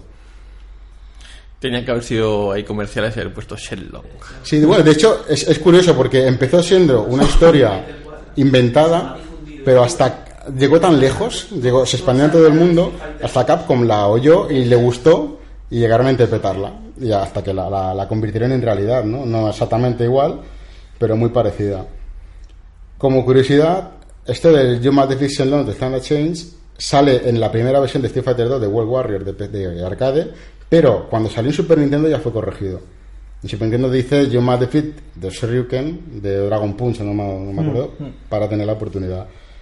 Y esa era la broma. De hecho, decían que Shenlong tenía técnicas de Chun-Li, técnicas de Saga, técnicas, tenía todo mezclado. Y es curioso porque eh, Gouken en el Street Fighter 4 tiene una patada giratoria que va hacia arriba. Ya un poco... eh, Muy inspirado, ¿no? Están haciendo la broma, sí, porque además los Hadouken los tira con una mano, como Chun-Li, etcétera, etcétera. Está muy inspirado todo. Pero bueno, no era una creepypasta, pero me, me parece una, una anécdota súper divertida. Pues muy bien. Yo os voy a hablar eh, de un juego que no es no es tanto una creepypasta porque realmente parece ser que existió. La creepypasta es lo que pasa después con este juego. El juego se llamaba Kill Switch. eh, era un survival horror. Que No error, survival que no error. eh, con plataformas. Además, fue creado por, por un estudio soviético.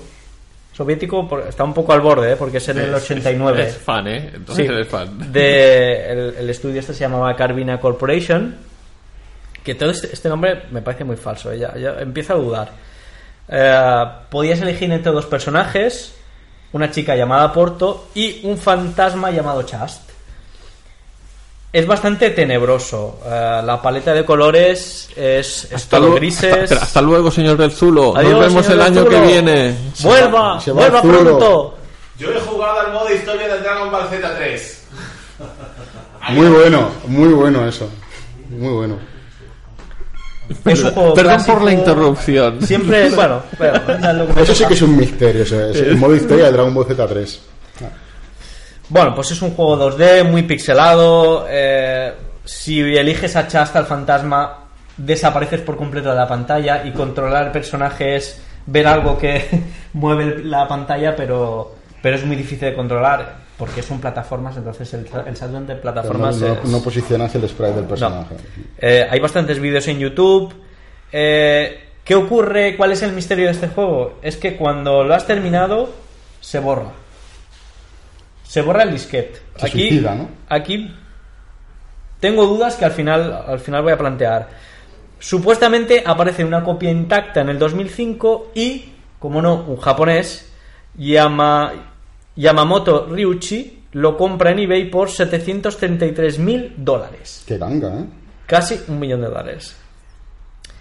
Dicen, dicen que, que este hombre sube un vídeo a YouTube donde se, la- se aparece él como de espaldas mirando a la pantalla y llorando. Y la pantalla pues como, como en negro, nada, ¿no? Eh, y esta es la parte que es más, es más leyenda urbana. Pero ¿qué ocurría con el disquete? Estaba, estaba formateando el disquete, el juego. ¿Puede formatear un, un programa del propio disquete? Sí. ¿Sí? Basta que borres el sector de arranque. ¿Y si lo tienes protegido contra escritura? Ahí ¿Cómo no. un juego viene...? Ahí no. Entonces basta- bastaba con añadir la pestañita para protegerlo contra escritura. Para poder jugarlo más veces, digo. Sí.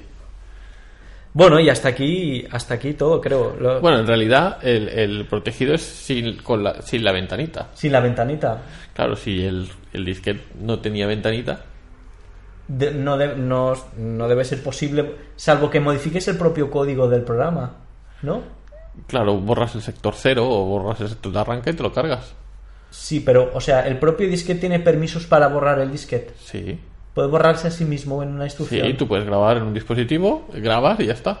Ahora, eso está en memoria. Entonces, a la siguiente ya no funciona. Bueno, claro, está cargado en memoria y el la siguiente ya habría borrado el disco. Pues nada, ¿qué os parece el...? el- Ah, os voy a... a- Aunque aquí me dicen Plus Non to Rae, que es de un programa de la vida moderna, os, os voy a turrear más, porque me da la gana. Pero más. Sí, además voy a hablar de un juego del que Tía eh, en su canal tiene un retro power, tiene un, un gameplay, que es el, el Berserk, que tiene el, el honor de ser el primer juego donde eh, alguien murió jugando. Y... Pero no era coreano, porque estos han, se han muerto más de uno, ¿eh? No, en este- esto es en los 80. ¿eh? Ah, vale. Ah, Berserk hay una versión arcade y una versión de Atari 2600. Y bueno, llevas un muñequito verde y mm, pues tienes laberintos, etcétera, etcétera. Es dificilillo, eh, puedes morir tanto por los disparos de los otros personajes como por chocarte contra las paredes eléctricas, etcétera. Es bastante complicado.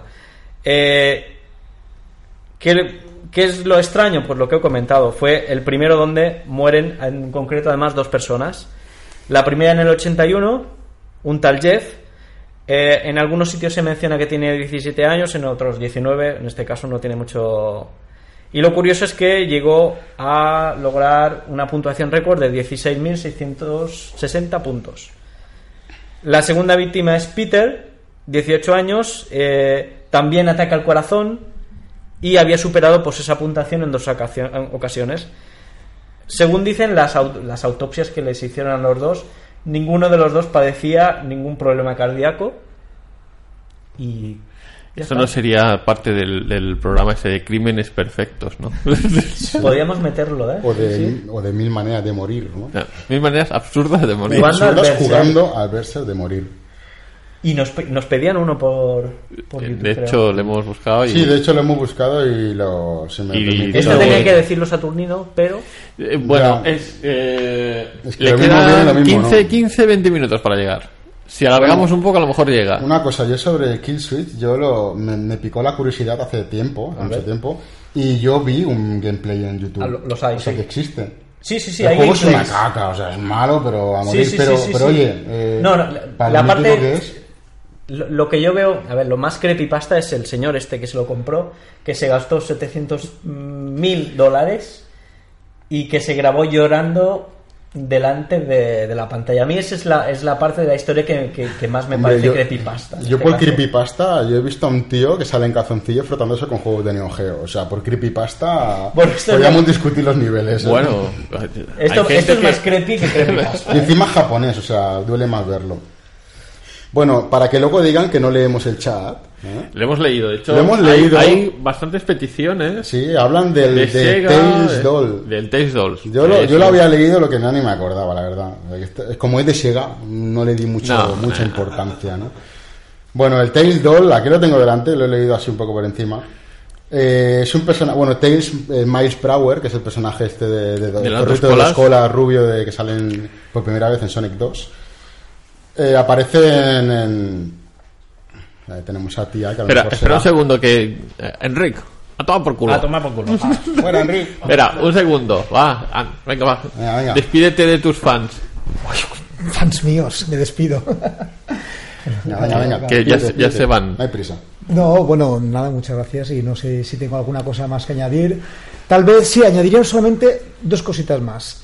Que eh, una es completamente off topic, que es eh, para mí el tema de la moralidad en el tema de los videojuegos, la importancia que le damos a unas cosas y la importancia que le damos demasiado poca a otras.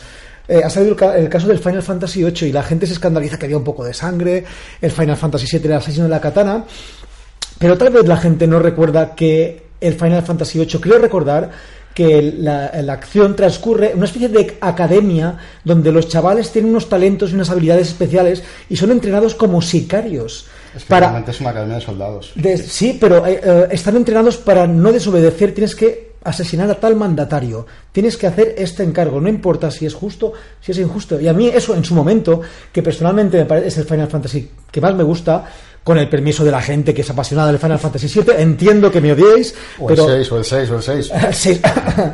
Pero es solamente una reflexión. ¿Cómo es posible que la gente eh, dé tanta importancia a que un momento dado su- suceda una acción mm, que yo que sé, pues una, una katana o cosas de estas, yo que sé, la gente... oh, Yo creo que porque es gráfico. La katana es gráfica, lo otro es parte del guion. Entonces, los que critican esto en realidad no, no conocen el juego. Pero- no les interesa, entonces no saben que es un entrenamiento de soldados para matar tal, ahí el, el enemigo Pero es igual, una bruja. se lo podían haber atribuido a una película. Claro. Eso es lo que pasa. Ah, Al pero principio con las películas... a nivel, a nivel de, de- de influencia sobre los adolescentes, yo creo que es mucho más grave eh, pensar que si tú tienes unos talentos especiales puedes ser entrenado para asesinar a gente sin ningún tipo de desobediencia, como, como, el, el Polybius este, no desobedezcas, no tienes ningún tipo de motivación, que esto, eso solamente era entre paréntesis. Y ya para acabar, hablando de misterio y de survival horrores y tal, me gustaría contar una anécdota personal mía que eh, bueno, se puede, se puede encaminar dentro, dentro de, este, de este podcast de Hoy, misterio. en hoy el misterio es misterio así en general, Sí, porque en ha general. entrado de todo. Pero bueno, da Misterio- igual. Era- misterio es, para tres, es- ¿eh? es la excusa. Y Misterio me, para tres. me gustaría hablar del susto más grande que me he llevado yo en mi vida, que justamente va a coincidir que estaba jugando a un videojuego, ¿vale? Me muero, o sea, ese día yo pienso que me sacan de ahí en camilla. Os voy a poner en situación. Resident Evil 2. Además es que me he quedado con la espinita clavada porque me, curro aquí mi exposición con el artículo este y la gente, es que no es retro. Bueno, vamos a lo retro. Resident Evil 2. No soy tampoco... Gran- tampoco es retro. Empezamos. Habéis dicho Polygon, 2000, ¿no? habéis dicho 2000, Sí, sí, ¿eh? sí. Y es del Polygon, 98. retro, y es del no retro. 98. Bueno, eh, y, y claro, tampoco soy un gran apasionado de los, de los survival horror. La verdad es que no es un género que tampoco me apasiona demasiado. Y yo creo que mi teoría es porque ninguno ha sido capaz de recrear la tensión que yo vivía en los primeros survival horrors. Lo que yo he vivido en el Resident Evil 2 y lo que yo he sentido en el Silent Hill, lo siento, no, no- no se ha vuelto, no se ha vuelto a repetir. Y mira que tenemos el Outlast y tenemos el Resident Evil 7 y tenemos juegos con una presión psicológica grande. Yo lo siento. O sea, yo escu- era escuchar esos acordes del piano en el Silent Hill o saber que tienes cuatro balas y hay tres zombies y tienes que pasar por el pasillo. Te, te diré que es peor jugar solo por la noche, con todo cerrado, con un 5.1 o altavoces por todos lados, con el volumen a, to- a- bueno, a, En, a en casi PS, a tope. en- en PS2, el PS1 todavía era, era estéreo, ¿verdad? Da igual, pero yo le ponía que repartiera Ah, vale, cuatro y decías, y salía un ruido de por allí y decías, me cago en la puta. La cuestión, Resident Evil creo que estaba compuestos por dos CDs, ¿verdad? Sí, Sí, pues Evil 2, sí. final del segundo CD y yo pues lo- recordad que además era un survival horror de verdad, era los recursos eran muy limitados. En el modo normal, no hablemos de los- las dificultades que aparecían después. Yo recuerdo que estaba un joven tía Violi ahí sentado delante, con el culo apretado, porque cuando estoy tenso aprieto el culo, estaba ahí jugando y, y te venían los zombies, Da- tenías pocas balas, random. tenías, sí, sonaba la música de fondo, te ponías nervioso y yo ya est- estaba a punto de acabar el juego, muchos nervios, muchos ner- y, y de repente eh, llega el momento que casi me muero de me cago en mis putos calzoncillos. Una cortina tipo esto que tenéis aquí, estamos hablando de una cortina de metro y medio de metal, se me desploma aquí al lado. ¿Vale? Ay, te- ¡Pah! Suelto el mando, me pongo de pie, el corazón latiendo así, que os juro que necesité cuatro o cinco minutos para tranquilizarme en ese momento, a, a relajarme a un nivel de pulsaciones normal, porque os A ver juro si era que un casi fantasma. Me desmayo del puto susto que me llevé en ese momento. Nunca más un videojuego ha sido, o sea, y completa, esto es interacción, lo demás son tonterías. Era un fantasma que te estabas echando. Lástima que dejaron de jugar. Lástima que en ese juego no haya puntuación, porque si encima dices superó la cierta puntuación Podrían hacer, otro un que murió ya. podrían hacer un survival error, error, error, Error. error, Error. Pero que te pusieran ahí una cinta para, para los latidos. Por cierto, con el tema del de- Berserk, por tema del Berserk, estos dos fallecimientos, eh, es muy posible que sean ataques cardíacos, Enric. Y explico por qué. Porque yo soy muy aficionado al tema de los speedruns y muchos speedruns tienen una especie de overlay que va marcando eh, los check-ins de los diferentes bosses, diferentes partes del videojuego y algunos en plan pro se ponen... eh, eh, el lector este de cardíaco, sí. ¿vale? Y además lo monitorizan en pantalla. Y si queréis ver eh, solamente por curiosidad, veis el récord actual del Super Mario Bros. Creo que es un ruso, un chaval debe tener muy jovencito. Y que a medida que él ve que en, que en el overlay está a punto de conseguir el récord mundial, ves cómo se aceleran las pulsaciones. Yo creo que para. Estamos hablando de que mínimo tienes que hacer un sprint para poder alcanzar estas. estas estas um, estas puntuaciones de en cuanto a speedrun. Entonces es muy probable que estos dos chavales que murieron un momento dado de una de una de súbitamente, lo más probable es que fuera de un ataque al corazón por ver que estás a punto de superar la máxima puntuación y colapsas y se ha acabado. Y se acaba la partida. Game over. Game over de verdad. De verdad. es, es muy intenso. Es muy intenso. Observadlo, el tema de las, de las pulsaciones que alcanzan. Bueno, es eso, yo veo que Perdón, me y- y, encantan. y- y yo también vengo de mi primer gran juego competitivo, era era el StarCraft 2. Y la verdad es que eh, también a los, a los coreanos también les dio una temporada por ponerse monitores cardíacos. Y cuando había los drops, digamos, a ver, para que lo podáis entender todos, los momentos de máxima tensión en el juego, que un mínimo error supone la, la partida, veías que las pulsaciones eh, alcanzaban límites muy altos. Es más, conocí un chaval en un chat del StarCraft 2 que por prescripción médica el doctor le dijo que dejara de jugar este juego al menos uno contra uno. Dices, ¿quieres jugar? Juegas en dos contra dos, tres contra tres, donde la presión es más baja. Porque había acogido taquicardias por culpa del StarCraft 2. Entonces, eh, cuidarse el corazón, Es- señores es- jugadores. Esto no lo digas muy alto, que luego. Pues entre eso y el juego ese que te drenaba la sangre era cuando perdías. Sí, porque además era de la. NES, imagínate tú. Hay que ver. Bueno, Bueno, igualmente, gracias. No, muchas gracias y por espero la nos visita. veremos en el, en el 2018. en los Y ya hablamos de, bueno, te estaremos atentos a todos sus juegos, retro o no, de eSports o de cosas por el estilo, que es otro tema aparte, otro mundo, que eh, hasta en, como en el 2000 no llega, nosotros como si no existiera. Muy bien. Muchísimas gracias. Muchas gracias. Que tengáis buen año. Igualmente. Hasta el año que viene, señor Tibeli. ¿Alguien quiere reemplazar el sitio? Sí, pues como quieras. Bueno, yo, que- antes de que se vaya el señor Tiaboli, si le dio tensión Resident Evil, debería probar los Project Zero. Yo he jugado Los Project Zero un viernes por la noche, a oscuras, solo, Muy bueno. con el volumen muy alto, está muy bien. Ese es el 2, Ese es el, el- que es el de las hermanas. Sí, ese juego también es un Outlast. Básicamente es un Outlast, lo que pasa que para mí con Mark Judy, porque da más fantasmagórico y todo eso. Sí, sí, es llama mucho. juegazos, juegazos. Vamos, que estáis discutiendo de que sí, que ha jugado. Que no te preocupes, que él juega todo lo que le dan. Hasta el, par- hasta el parchís Y online. eso demuestra que tiene buen gusto, es que ni más ni menos. Sí, sí, no soy nada partidista. Hay un juego bueno, es bueno. Ya está, cualquier juego. Ah, ya está. Bueno, un problema de para gusto, para los que queréis visitar, esos el canal Si quieres es hablamos del Violi. espíritu fantasmagórico de Tales. Del Tales. Seguimos con el Tales porque hemos cortado aquí un momento. Sí, este, lo gracioso es que como ninguno lo hemos preparado, es una sorpresa para todos, ¿no? Bueno, Bueno, yo me lo he leído, pero. A mí me sonaba la historia porque la leí Pero cuéntanos. tiempo, pero no, ni, ni me acordé para preparar el, el poco guion que he hecho. Estamos vagos ahora. Es que es por eso es el especial. Este es que si no. Sí, este es que esto lo tenía que haber contado algún seguero.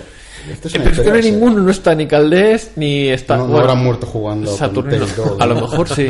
¿Sí? A lo mejor está jugando a la Saturn en algún juego misterioso, no sé. Madre mía. Bueno, bueno 2 dice que cuenta eh, la historia que hay un juego de Saturn que no sé si decir que es bueno o no. Es el Sonic R, es un juego de carreras de Sonic que no lo recuerdo muy gratamente, pero bueno. Es un juego de. Bueno, es, el, es la, digamos, el- la única solución que se le ocurrió a Sega para sacar un Sonic en Saturn, por desgracia. Eh, bueno, supongo que era la cola de Mario Kart, ¿no? No, yo creo que intentaban sacar un Sonic, pero la- no les acabó de salir, entonces salió esto y, y no, no tenía. Bueno, después del Sonic CD, el siguiente Sonic Se que se les ocurrió fue Sonic Adventure. Esto fue una cosa rara. Es un juego de carreras, sí. Eh, parecido de carreras, es una cosa rara. Entonces dice que cuando ganas 5 tokens eh, en la pista de Radical City, aparece, ganas un personaje nuevo, que es, es Tails Doll, que es el muñeco de Tails. Entonces, según dice esto, eh, ah, dice que la, la leyenda cuenta que Tails Doll es en realidad un mensajero de la muerte, Como que antes de morir lo verás, y la luz roja en la punta de su antena será la señal que, que dé tu fin, que, te- que tu fin ha llegado, vamos, básicamente. Es como la Es un poco macabro, ¿no? Creepypasta Una maldición. también. Bueno, la, la historia cuenta que en Los Ángeles eh, una madre se encontró a su hijo muerto en casa, en el- jugando al juego, y es que se ve que el, el niño estaba, el día de acción de gracias además, el niño estaba en su casa jugando, piso de arriba, estaba jugando a la, a la Saturn, al juegazo este de, de Sonic R, y mira, hay un Gamer Bay dice que Sonic R es un gran juego de carreras, a mí me mola. Bueno, pues es un gran juego de carreras porque a Gamer Bay le mola, ya está. Vale, eh, chaval estaba jugando en su casa a Sonic R y al parecer eh, sacó los, los tokens estos. Entonces su madre lo llamó para, para que bajara a cenar. Dijo, mío, ven a cenar. Y el hijo suyo no respondió. Entonces la madre subió, picó la puerta y el niño no respondía. Así que entró. Y cuando entró se encontró al niño con los labios azules, las pupilas dilatadas y en resumen muerto. Además dice que le salía una extraña espuma blanca de la boca y tal. Al parecer el, el niño pues había quedado ahí, había caído desplomado y en la pantalla del juego ponía Can you feel the sunshine? ¿Puedes sentir el brillo del sol? Al parecer, bueno, la policía de Los Ángeles estuvo por allí. El niño dicen que murió asfixiado mientras sufría un ataque epiléptico. Pero al parecer eso no había pasado en la familia. Entonces, eh, eso es lo, lo más, lo más raro. Lo que lo que, de lo que llegaron a la conclusión es un poco lo que contaba antes tía, que a lo mejor el niño se emocionó demasiado jugando cuando sacó eso. Entonces le pegó el ataque, el infarto y los espasmos. Nintendo esto. 64, pero con Sonic Array. Y, y- y le- y ya le pegó. Entonces dice que, el, el- según esto, dice que el, el mito surgió cuando la familia, después del funeral, eh, empezaban a, a regalar las cosas del niño, a donarlas a los amigos, a las familias, etcétera, etcétera, que se ve que es una, una cosa muy común en los americanos. Entonces le regalaron la consola al ni- a un amigo del niño con el juego y el, claro, el juego estaba puesto. Entonces el niño encendió la consola, puso el juego y lo, lo último que vio es que su amigo había desbloqueado a Tail Doll. El, bueno, la historia no es más que esto. Luego se, se rumoreó de que se expandió que el juego era un juego También maldito. murió. También murió el niño. No, el niño no murió. Solo vio, solo vio el Doll Nadie este. lo contó. Y la pregunta con la que se concluye es que si, si había, si aún puede sentir el, el último rayo del sol, ¿no? Esa es la historia de creepypasta de ¿Y Sonic esto? R. Y me decías que salió para qué, qué consola muerta. Porque a lo mejor tiene que Para ver. la Sega Saturn. Igual que tendrá que ver con la Saturn. Tú lo sabes. Tiene que ver, tiene que ver. tiene que ver. Pues que nos lo cuente. es mejor que no lo que nos lo cuente- cuente con el que tiene que ver. Anda. Hasta tocado, lo siento, Juanlu o, o Tony, da igual. Uno de los dos. yo, Va, yo digo una sí. cosilla y luego me voy también. no. Vale, cuéntanos. Ven, ven y cuéntanos. Ah, vale. Siguiente en la lista. Cuéntanos, Juanlu. Hola, señor, gran señor. ¿Qué tal? Muy bien. Bueno, es que como hemos hablado del Z2 y del ZD, el modo historia es, una, es un aporte eh, para aportar un poco más, o solucionar el misterio, o aportar un poco más al misterio. Resulta que, bueno, eh, ya lo he dicho alguna vez, yo toco la SNES, hago repros, miro la información del ROM, etcétera, etcétera. Entonces, meto Promo. por ahí. Mm. Sí. Eh, bueno, la cuestión, si tú coges las, las dos ROMs del Z2 y del Z3 y las, y las analizas y las abres, ves que todos los objetos que tienen en común están colocados en el mismo sitio. Si tú abres el debug mode, ves que es exactamente la misma forma, donde están las opciones tal. Eh, todos los sprites que están en común igual. O sea, tú dices, vale. Y dice, pues tiene pinta de que el 3 debe ser más que, no es más que el 2, que lo han borrado el modo historia, le han metido un par de cosas nuevas y lo han sacado. Porque todo lo que tienen en común está exactamente alojado en el mismo sitio. Entonces dices, vale. Solo han cambiado cuatro cosas. Sí, por eso. Entonces tú dices, ah, bueno, pues será esto, que han sacado el 2 y luego habrán hecho el 3, habrán pasado a hacerlo bien, han hecho una chapuza y lo han sacado. Vale, pero hay una cosilla, que esto es lo que quería contar, que es lo, más- que lo que me hace más gracia, que cuando entras en el debug mode, arriba te aparece también el, el nombre del título del juego. Vale, pues en el Dragon Ball Z2 pone Dragon Ball Z3. Es una tontería. Ahí está, entra la gente a veces conspiratoria, o gente que se montan películas que dicen, ah, pues el original era el 3, que iban a hacer un juegazo, pero luego lo tuvieron que partir, sacaron la información, sacaron el 2 y el 3 ya no le hicieron ganas y lo dejaron tal como está. Cada uno puede pensar lo que piensa, pero sí que es verdad que dentro del Z2, por motivo de lo que sea, pone Z3 en el debug mode. Es un dato Misterios de la ciencia. chorradita que quería contar. Y ya está. Señor Jiménez del Oso. Digo, Saturnino. Me voy y me quedo. eh, quédate de momento. Vale. Ahora, ahora cambiamos, ahora cambiamos. ¿Qué tal? ¿Qué tal? Buenas tardes. Nos estamos preguntando eh, qué tiene que ver con la Saturn. Ahora, pero te- nos hemos apropiado de tu leyenda y mito del de la Saturn, del Sonic R. ¿Te acuerdas? Sonic o, era o no ha existido, fantástico. o no ha existido. Era un fantástico juego en 3D. eh, por mucho que digan que no podíamos ver 3D, ahí, ahí está el juego. Eh, bastante divertido, un poco difícil en cuanto a jugabilidad, pero bueno, ahí estaba. Nada. Para que Tú luego digan que tú- no Tú podíamos llegaste a ver 3D. conseguir el Tails Doll Claro. y, y Bien. no o sea, escuchaste ninguna canción, si te apareció un niño muerto.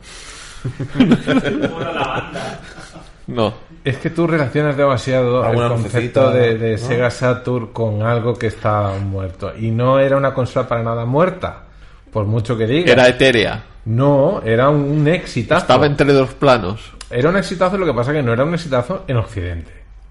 Pero eh, lo que fue Japón fue un exitazo, sobre todo para juegos de contenido un poco adulto, O sea, que tú, al final más o menos, y juegos 2D. tú lo que es en, la- eh, en las leyendas urbanas de la Saturn, tú no crees en ninguna. Qué leyendas urbanas. eh, Ahí está todo contrastado. O sea, no, no. Esto no es. Que iban a sacar una nueva Saturn y luego se canceló y usaron las partes para hacer un cohete espacial. Un cohete espacial. sí. Eh, a ver. Y los extraterrestres cogieron la Saturn y por eso ya no contactamos con Villa Alienígena. Sí, ya. A través del modem.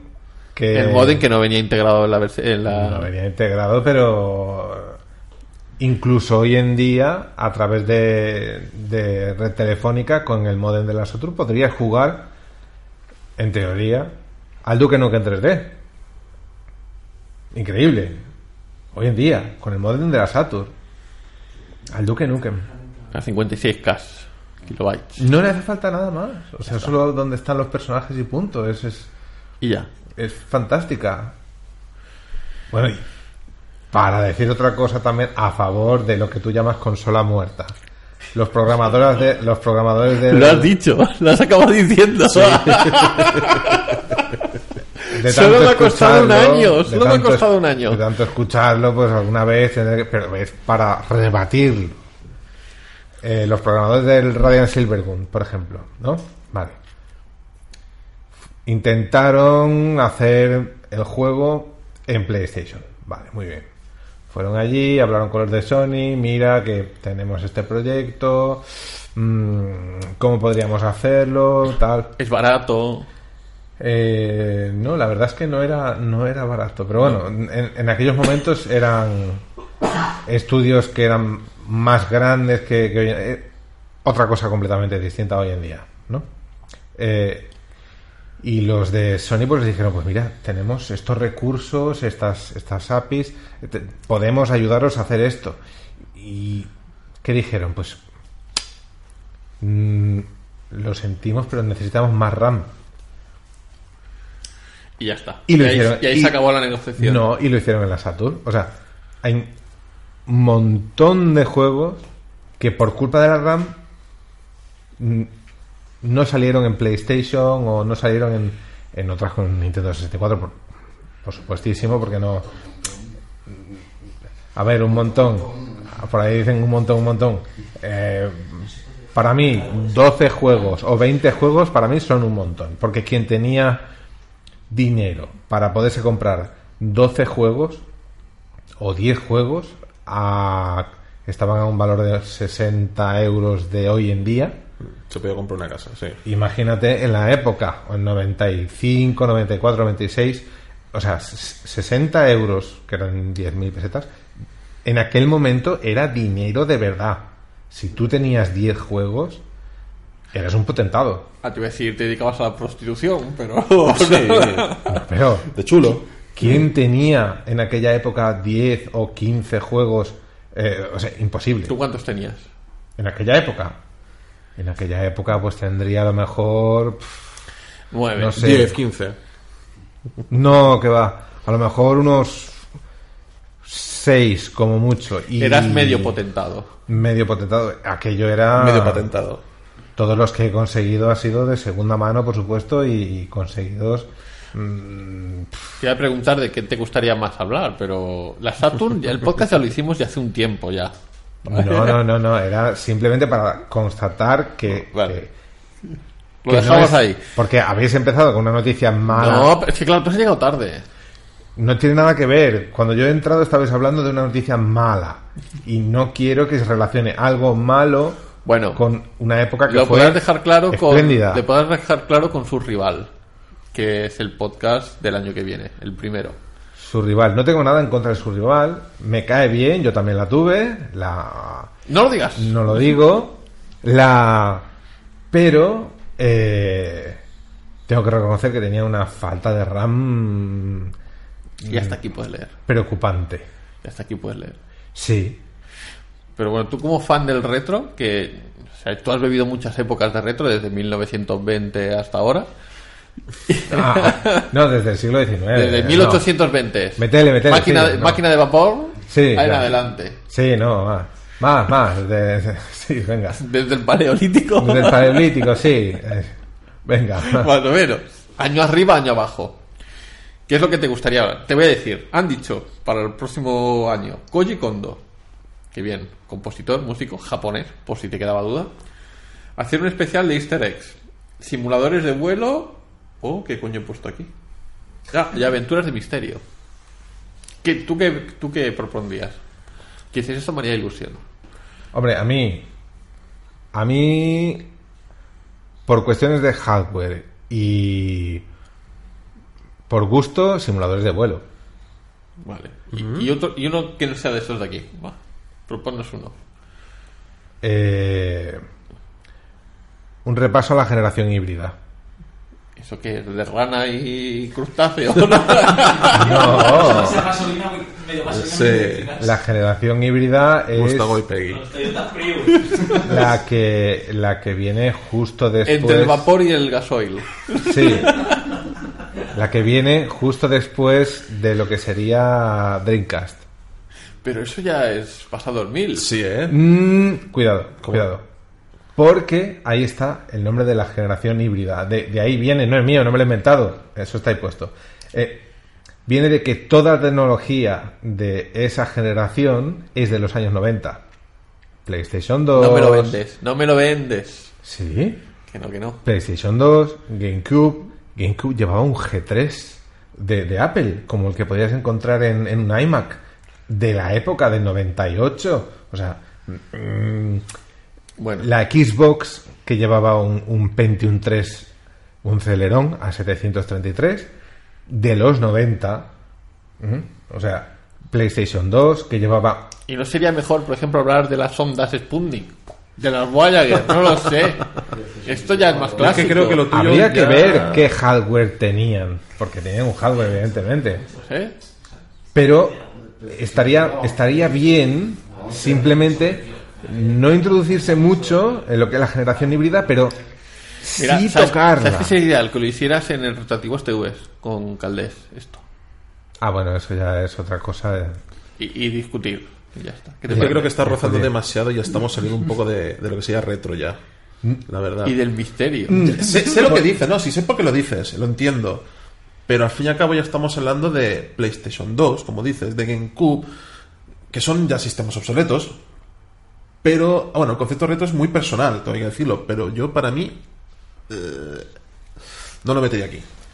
Para Es- mí ya está fuera. Es que es justo el paso de la resolución antigua de las televisiones a la resolución moderna y pantallas planas. Es que no solo fue un cambio intergeneracional de consolas, es que fue un cambio de todo el salón, de toda la multimedia del salón. Con lo bien que quedó el de Voodoo, eso sí que estaba bien. Eso sí que es un sistema Sí, para, pero tra- para tratar. O sea, a- antes, antes de, de que apareciera esta generación híbrida, nadie se preocupaba del sistema 5.1 en casa. No, tenías tu televisión, la televisión tenía dos altavoces, o uno, y daba igual, jugabas y punto. Pregunta, ¿tienes alguna tele plana en casa? ¿O sigues con las de tubo todas? En mi casa hay de tubo. Perfecto. Ya está.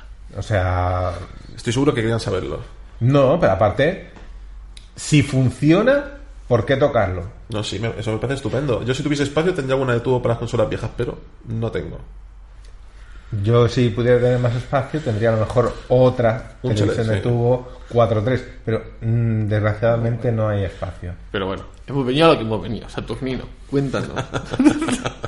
¿Te ha sucedido algo extraño, paranormal o misterioso relacionado con la informática? Algo paranormal relacionado con la informática. Yo cuando intento ver porno se me abre mucha publicidad siempre, pero no sé. Pero eso no es paranormal, eso no es normal. Ah, vale, vale, vale, vale. Bueno, paranormal, bueno, con la electricidad Sí, bueno, va, que tiene que pasar. ver con la informática. Bueno, tú como sabemos que tú lo hilas todo para hacerlo llegar a la Saturn, con esto te dejamos hilarlo a ver cómo lo hilas. No, bueno, con el primer PC que tuve. Simplemente hubo que hacer un cambio en la regleta de, de la pared, ¿no? Vale. Oye, ¿qué le pasaba? Se apagaba solo. No, que eh, ponías el enchufe 125. y no, no se encendía. Pero en otro enchufe sí se encendía, vale. Entonces, eh, lo paranormal, que no me lo explico, es que, vale, desmonto la regleta, eh, compro una, pongo todo nuevo, eh, conecto al PC Muy bien. Eh, le doy al botón de, de encender eh, la electricidad de, de lo que es la habitación y no funciona. Muy bien. Pero le doy al botón de encender el PC y se encendió la luz de la habitación. Coño. O sea, el PC no se encendía. ¿Cómo No, es eso? Porque hacía puente a través del PC. Vale, luego tuve que desmontar todo, ¿vale? Y volverlo a montar correctamente porque me equivoqué en cuanto a la conexión. Y no Pero te cagaste. El, el- momento. momento en, en el que le di al interruptor de, de lo que es la bombilla y no funciona. Y digo, ¿cómo es esto? O sea, no puede ser, está todo bien puesto. Y le doy al botón de on del PC y se enciende la bombilla de la habitación. En ese momento, yo le di en- enseguida al off. No vaya a ser que re- reventase todo. No por miedo de que fuera algún fantasma que encendiera la luz. en ese momento fue tirarse al suelo, o sea, decir, Dios mío, ¿qué pasa aquí? Desenchufar todo, decir, aquí hay algo que no funciona nada bien. Fue un momento paranormal casi, que bueno, que no porque vi que me había equivocado y tal, y lo monté bien, pero en ese momento dices, aquí pasa algo. No llamaste a Tristan Breaker, ninguno de estos. No llamé a, a nadie que exorcice nada. Pero esos momentos que seguro que más de uno hemos tenido al montar cualquier PC o al desmontar y volver a montar cualquier aparato electrónico, véase consolas, lo que sea, nos ha pasado a todos, creo. Sí. A ver, quizás no que se encienda la luz de la habitación, ¿vale? Eso simplemente fue una que se hizo mal, ya está. lapsus, ya. Nada más. Esas cosas pasan. Cosas que pasan. Creencias y fes de los humanos. Mira, ahora me he hecho recordar un par de cosillas que me pasaron, así también un poco raras. Tenía un Broken Sword, no me acuerdo si era el 1 o 2, sé que era roja la, la imagen que estaba impresa encima del CD. El 2 es, ah, me confirman que el 2, vale. Pues yo tenía en la caja esta antigua grande de cartón, o sea, ya te digo, esto hace un montonazo de años.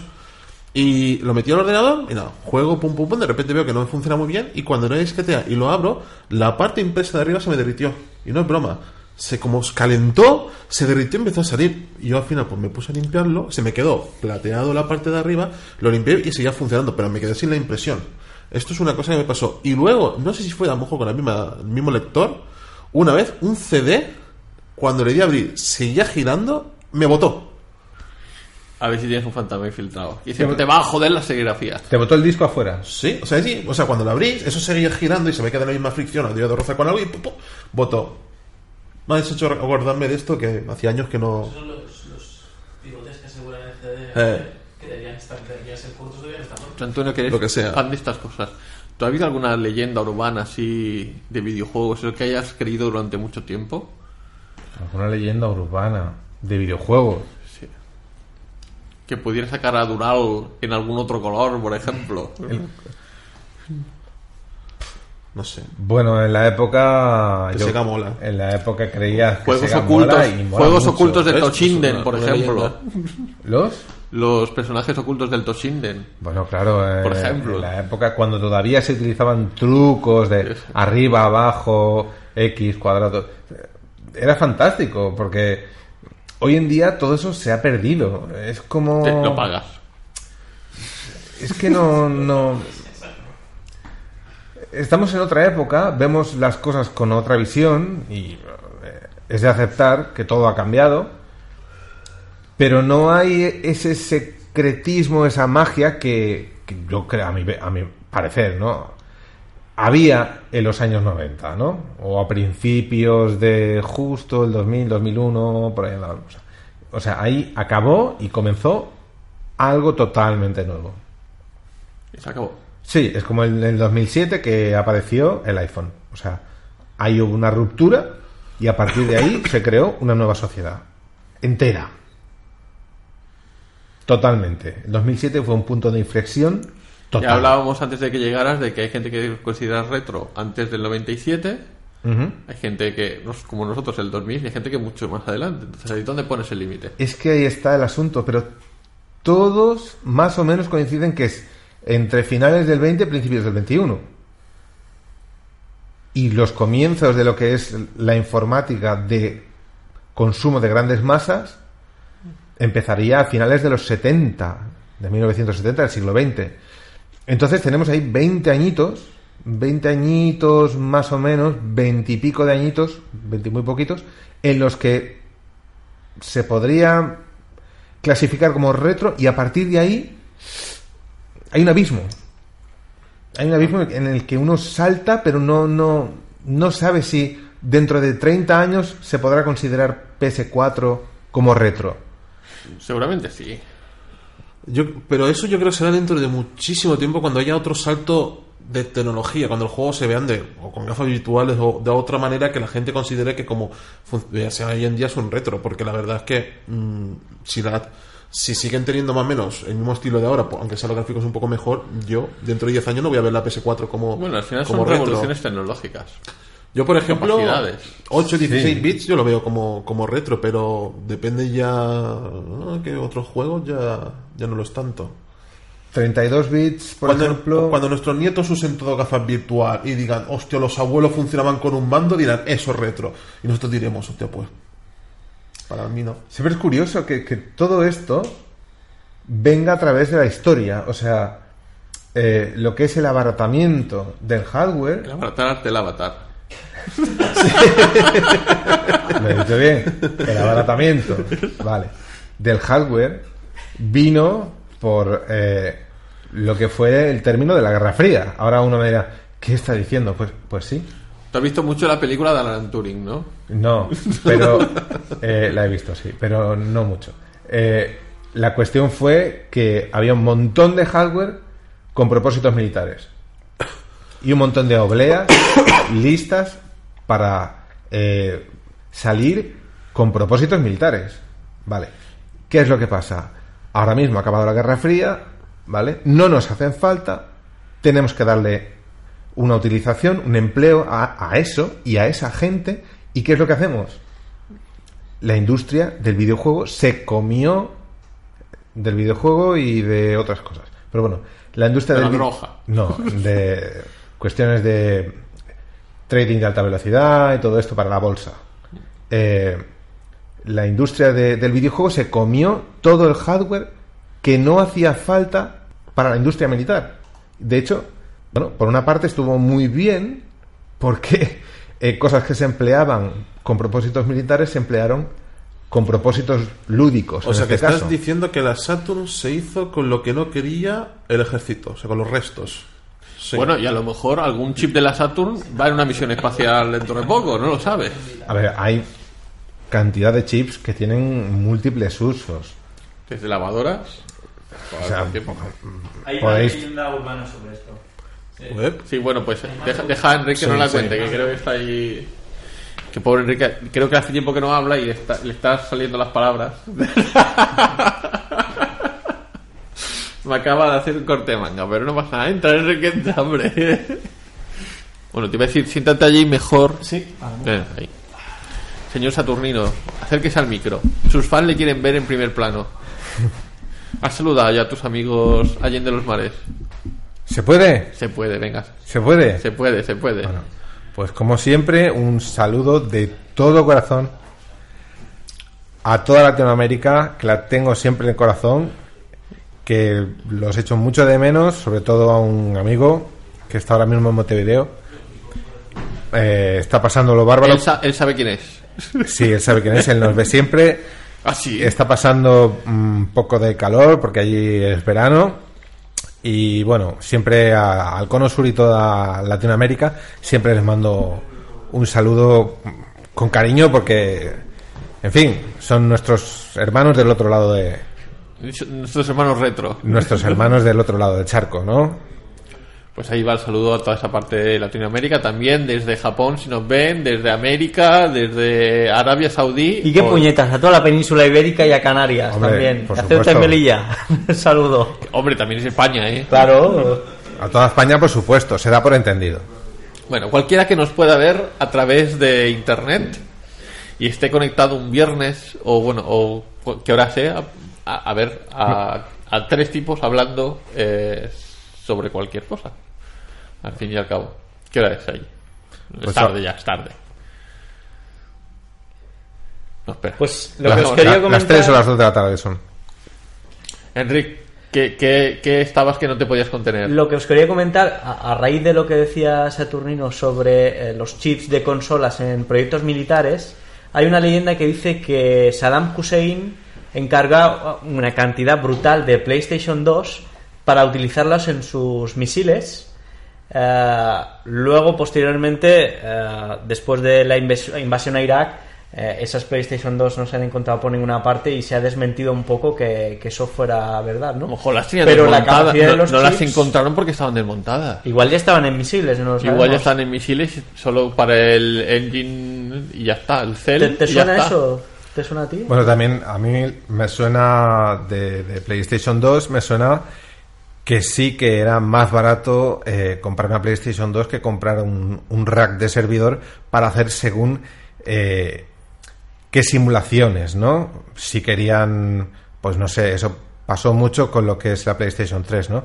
Era mucho más barato comprar una PlayStation 3 y montarlas en rack mm, como la gente que mina bitcoins ¿no? en China, que es muy famoso minarlo de bitcoins, que tienen granjas de bitcoins, pues tenía lo mismo con Tú ahora, PS3. tú ahora estás mirando pesetas, ¿no? Pesetas, sí. Yo no mino nada demasiado- porque para eso hay que tener un buen PC, cosa que no tengo. Por eso pesetas, y ya llegarán. Sí. Ya llegará la nueva, nueva, nueva peseta.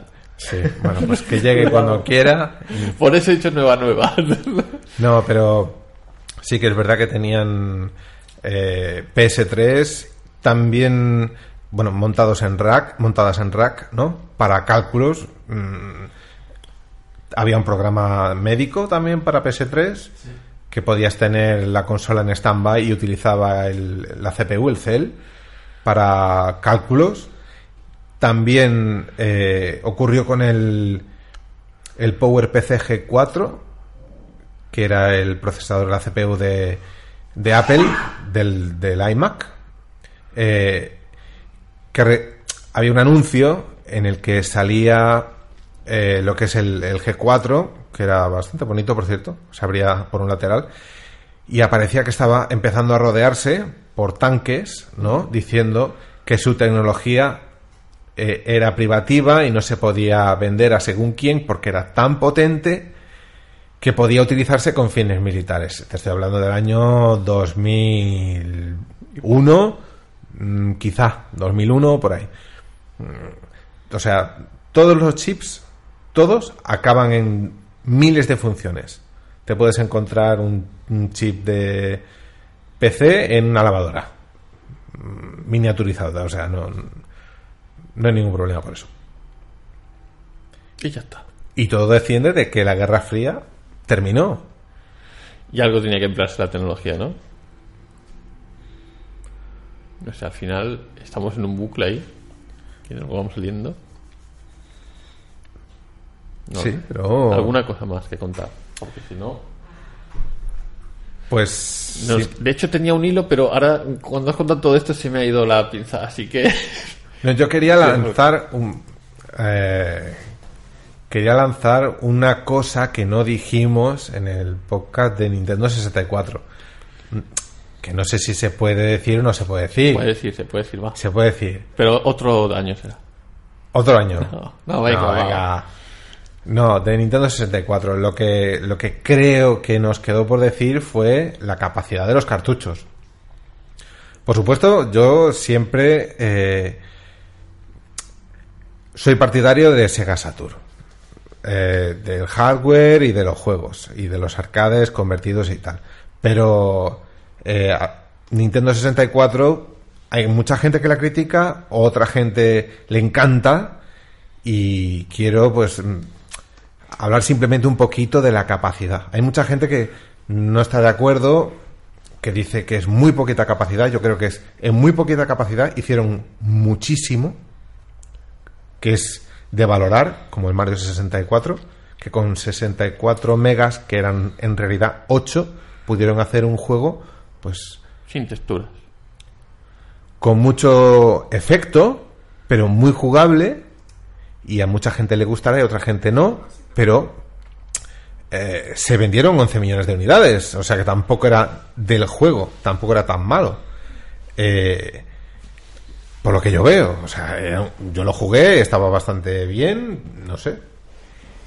Y entonces tenemos las capacidades de los cartuchos que no comentamos, que eran 8, 16, 32 y 64. 128 no. No, 128 no.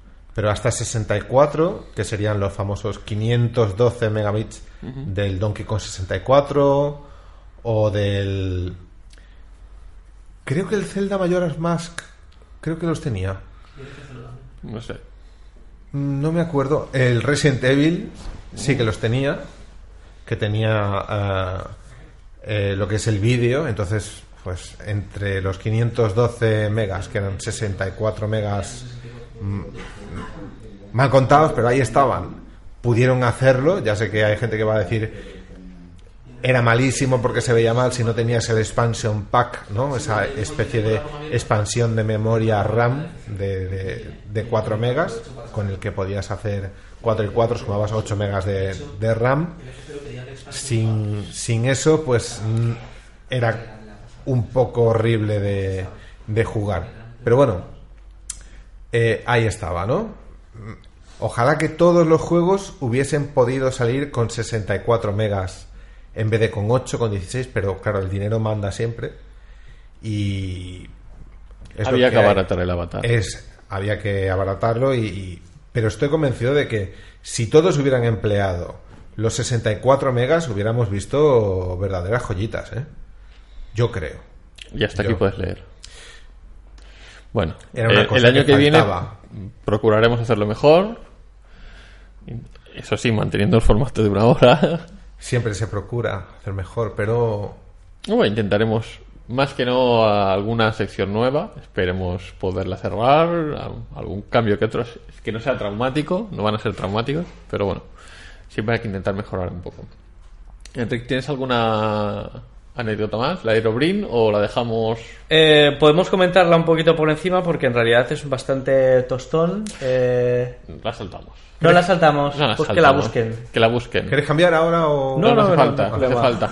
Que me acordaba de otra cosa, pero la Ah. podía haber buscado, ¿no? Que era este que empleaban, eh, era el, no sé si era en PS3 o algo así, que empleaban para el SETI at Home, que podías donar parte de tu CPU Sí, para la búsqueda de vida de vida extraterrestre. extraterrestre y de... Esto me acordaba ahora, ¿ves? Lo podía acordado para apuntarlo en el guion.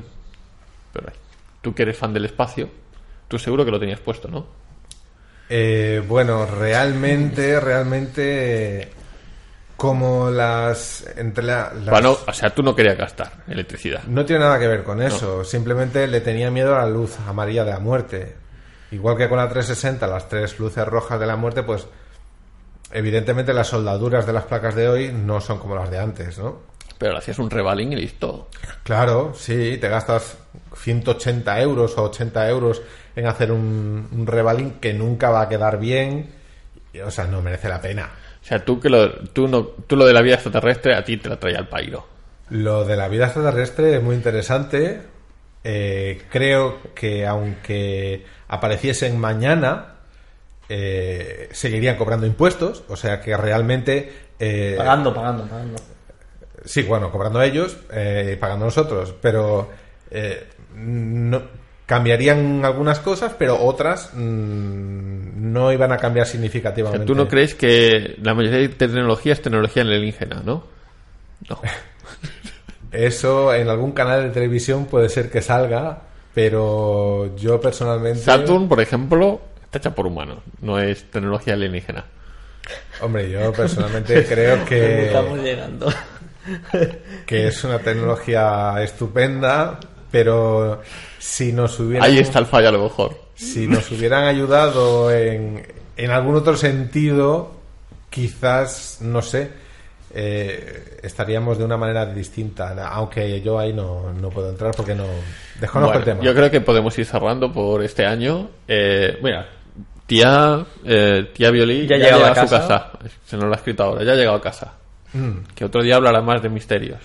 Ah, Pueden ser misterios y Jens, pueden ser misterios para tres. Eh, ¿Cómo era? Uh, El misterio de Scooby-Doo, por ejemplo. exacto, los misterios de Scooby, da igual lo que sea. Que es- Una Sí, por- hay una pues eh, Saturnino, ¿quieres ceder el sitio? Por supuesto. Pues ala. Y si quiere alguien hablar del Glide con pasión, No, eso no. sí, un poquito. Bueno, pues te, te abriremos un No, no, no, especial. no. Especial Glide para Saturnino. Simplemente Saturnino TV. Dos ¿Qué te minutos. parece? Mm, pero estaría bien que alguien hablase solo del Glide dos minutos y lo relacionase con la Nintendo 64. Estaría bien, pero no lo Estaría vamos bien. a hacer. Vale. Ahora ya no importa que te muevas. Ah, no importa que No, pero ya se han cambiado. No, porque el tiempo que hablabas. Han hecho swap. Cuéntanos. Dos cosas. Primero, eh, en este podcast siempre se habla de bien de Sega y mal de Nintendo y eso no está bien. No, no, nosotros Acabo, acabo de hablar Sí. bien No, no, de- no, no. acabo Sí, de hablar estamos hablando de la Nintendo, Nintendo 64 No. diciendo que el Mario podía ser mejor con más megas. No, No, no, no, no, no. Ese juego es perfecto como No, es. no, no he dicho que pudiese Sí. ser mejor. He dicho que eh, lo que hicieron estuvo genial. Con 8 megas fue increíble lo que hicieron, lo que lograron. Era el primer juego de salida, tenía que dar el, máximo de, capacidad en rendimiento a la hora de, de conseguir dinero. Por lo tanto, cuantos menos megas metieses, más dinero conseguirías. Pero sí que es cierto que podrían haber incluido muchísimas más cosas si hubiera tenido los 64 megas en vez de 8. Pero no por ello es peor o mejor. No, no, al contrario, me quito el sombrero.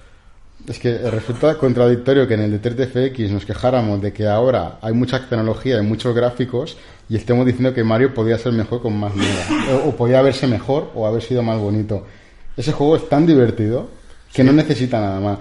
Y si quieres uno mejor, más bonito que Mario, aunque a peor rendimiento claro. tenemos los Banjos, que son grandísimos juegos, muy difíciles y muy buenos y además con muchos gráficos.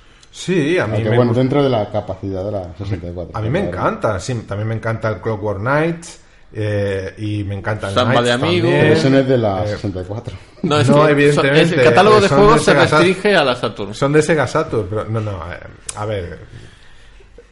Tengo que tirar para tengo que borrar para mi casa, o sea, yo comprendo que todos son divertidos y que todos son respetables, pero yo siempre tiro por un poquito, un poquito para, para mí, aunque No, me yo quería defender todos. un poco a la pobre consola porque siempre se da. No.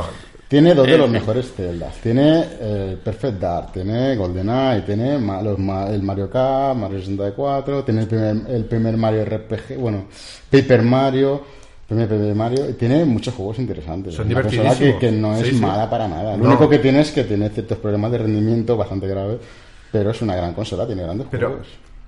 La cuestión es que no apreciamos o queremos a esas consolas o máquinas por lo bien que se hicieron.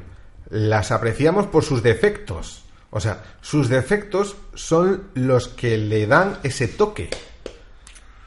Creo yo. O sea, Toque David Creme. las, las apreciamos por sus defectos, por lo que no tenían. Bueno, ya, ya, o sea, ya éramos conscientes de que en este podcast acabaríamos derivando porque como prácticamente no tenemos guion y lo hemos improvisado.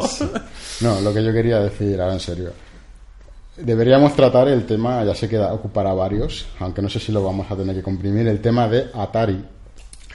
Bueno, Atari, de hecho, hay, Es la historia hay más- dos más densa y Está más Atari interesante. 2600, que hay otro colaborador que dijo que haría el, guion y lo dej- hemos dejado medio aparcado ahí, que ese es el inicio. Luego hay el siguiente, eh, que sería ya los después del 2600 hacia adelante, pero está ahí, apuntado. Es que Atari es interesante porque nos incluye la crisis del 83, que fue el gran Claro, break de la de los. Es videojuegos. de Atari desde el inicio hasta el 2600 o hasta el no sé qué, y luego la siguiente, la siguiente época, si lo quieres llamar así. Y luego, Pero ya si, lo veremos, ya si lo os veremos cómo lo apetece y tenéis ganas de rascar, podemos hablar de los pinball. De las máquinas del millón. Vete a comer maíz a la otra sala, anda. que se te oye. Las máquinas del millón, los pinball, que fueron las primeras máquinas recreativas. Lo con añadir los flippers y todo esto, creo que es un tema bastante interesante. Además de cuando Saturnino estaba en la pubertad. No, la ya, verdad ya es que ya, Ya se había habi- jubilado. Ya había nacido de aquella hacía bastante tiempo. O sea que no.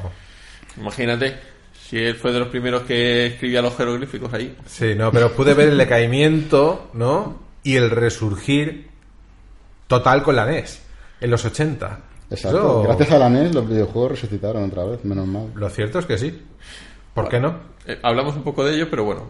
Siempre al final, un podcast que otro toca varias zonas de la historia. Entonces, vamos a intentar que este año sigamos así. Eh, ¿Nos queda alguien? No sé si Guillem quiere decir alguna palabra más o no. Si es que realmente lo que iba a decir ya está todo dicho. Pues ya está todo dicho. Yo quiero saber de qué se va a hablar en enero, próximo mes. En enero ya, le- ya hemos dado pistas. ¿Sí? Ya llegará. Vale. No te preocupes. En fin, que muchas gracias por encima aguantar el podcast de hoy, que ya por eso lo llamamos especial, no lo tengáis en cuenta porque... Eh, se me oye, gracias. Eh, no lo tengáis en cuenta porque por eso no tiene numeración. Eh, es un especial porque en Navidades siempre nos da más pereza preparar el guion. Esto es así. y lo impro- medio improvisamos, medio hacemos algo. Yo soy consciente que tenía que haber dedicado un poquito más y no he podido. Pero se hace lo que se puede y hemos intentado cumplir este mes e intentaremos cumplir los 12 podcasts siguientes, al menos hasta el año que viene. Igualmente agradecemos a todos los que estáis allí, tanto de, ya lo hemos dicho, de Sudamérica, Europa, Por. Asia, eh, África. No sé si hay alguien que nos ve. Mejor sí. Puede. Y agradecemos a todos los que colaboran, tanto asidua como esporádicamente, tanto de Mallorca, perdón, como de Valencia, y no sé si me dejó alguna comunidad autónoma más. Y nada, que os esperamos. ¡Ay, joder!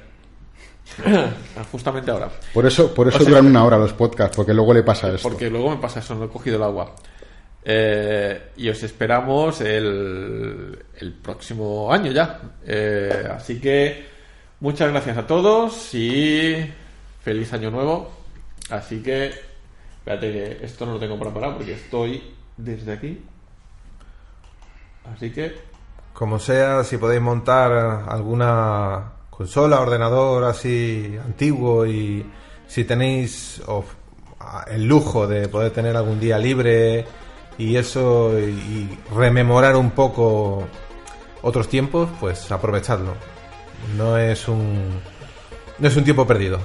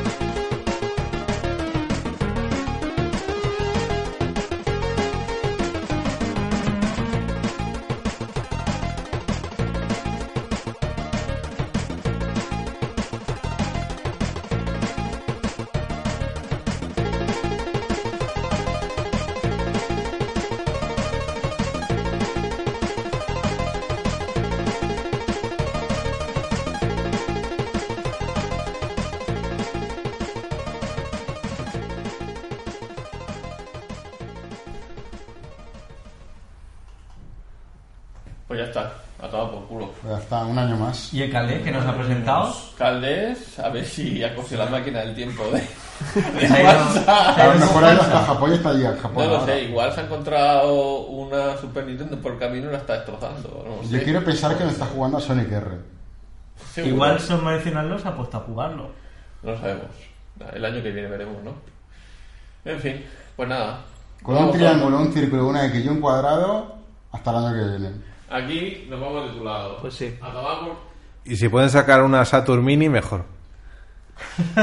Eso tendrás, que Tenía que, tenía que decirlo. tendrás que hablar con Tendría Nintendo, que es la que tiene los derechos. La Materite Mini, la... La Mega Drive Mini. vender. La Mega Drive Son súper coleccionables. Sí, Es verdad. Y 50. portátil también. En 2050 tendrías tu consola Saturn Mini. No, pero es que Y yo pensando que, y yo pensando en comprarme la Superboy. es imposible no comprar algo que, que sea así. Nada, Todas las nada, consolas en mini.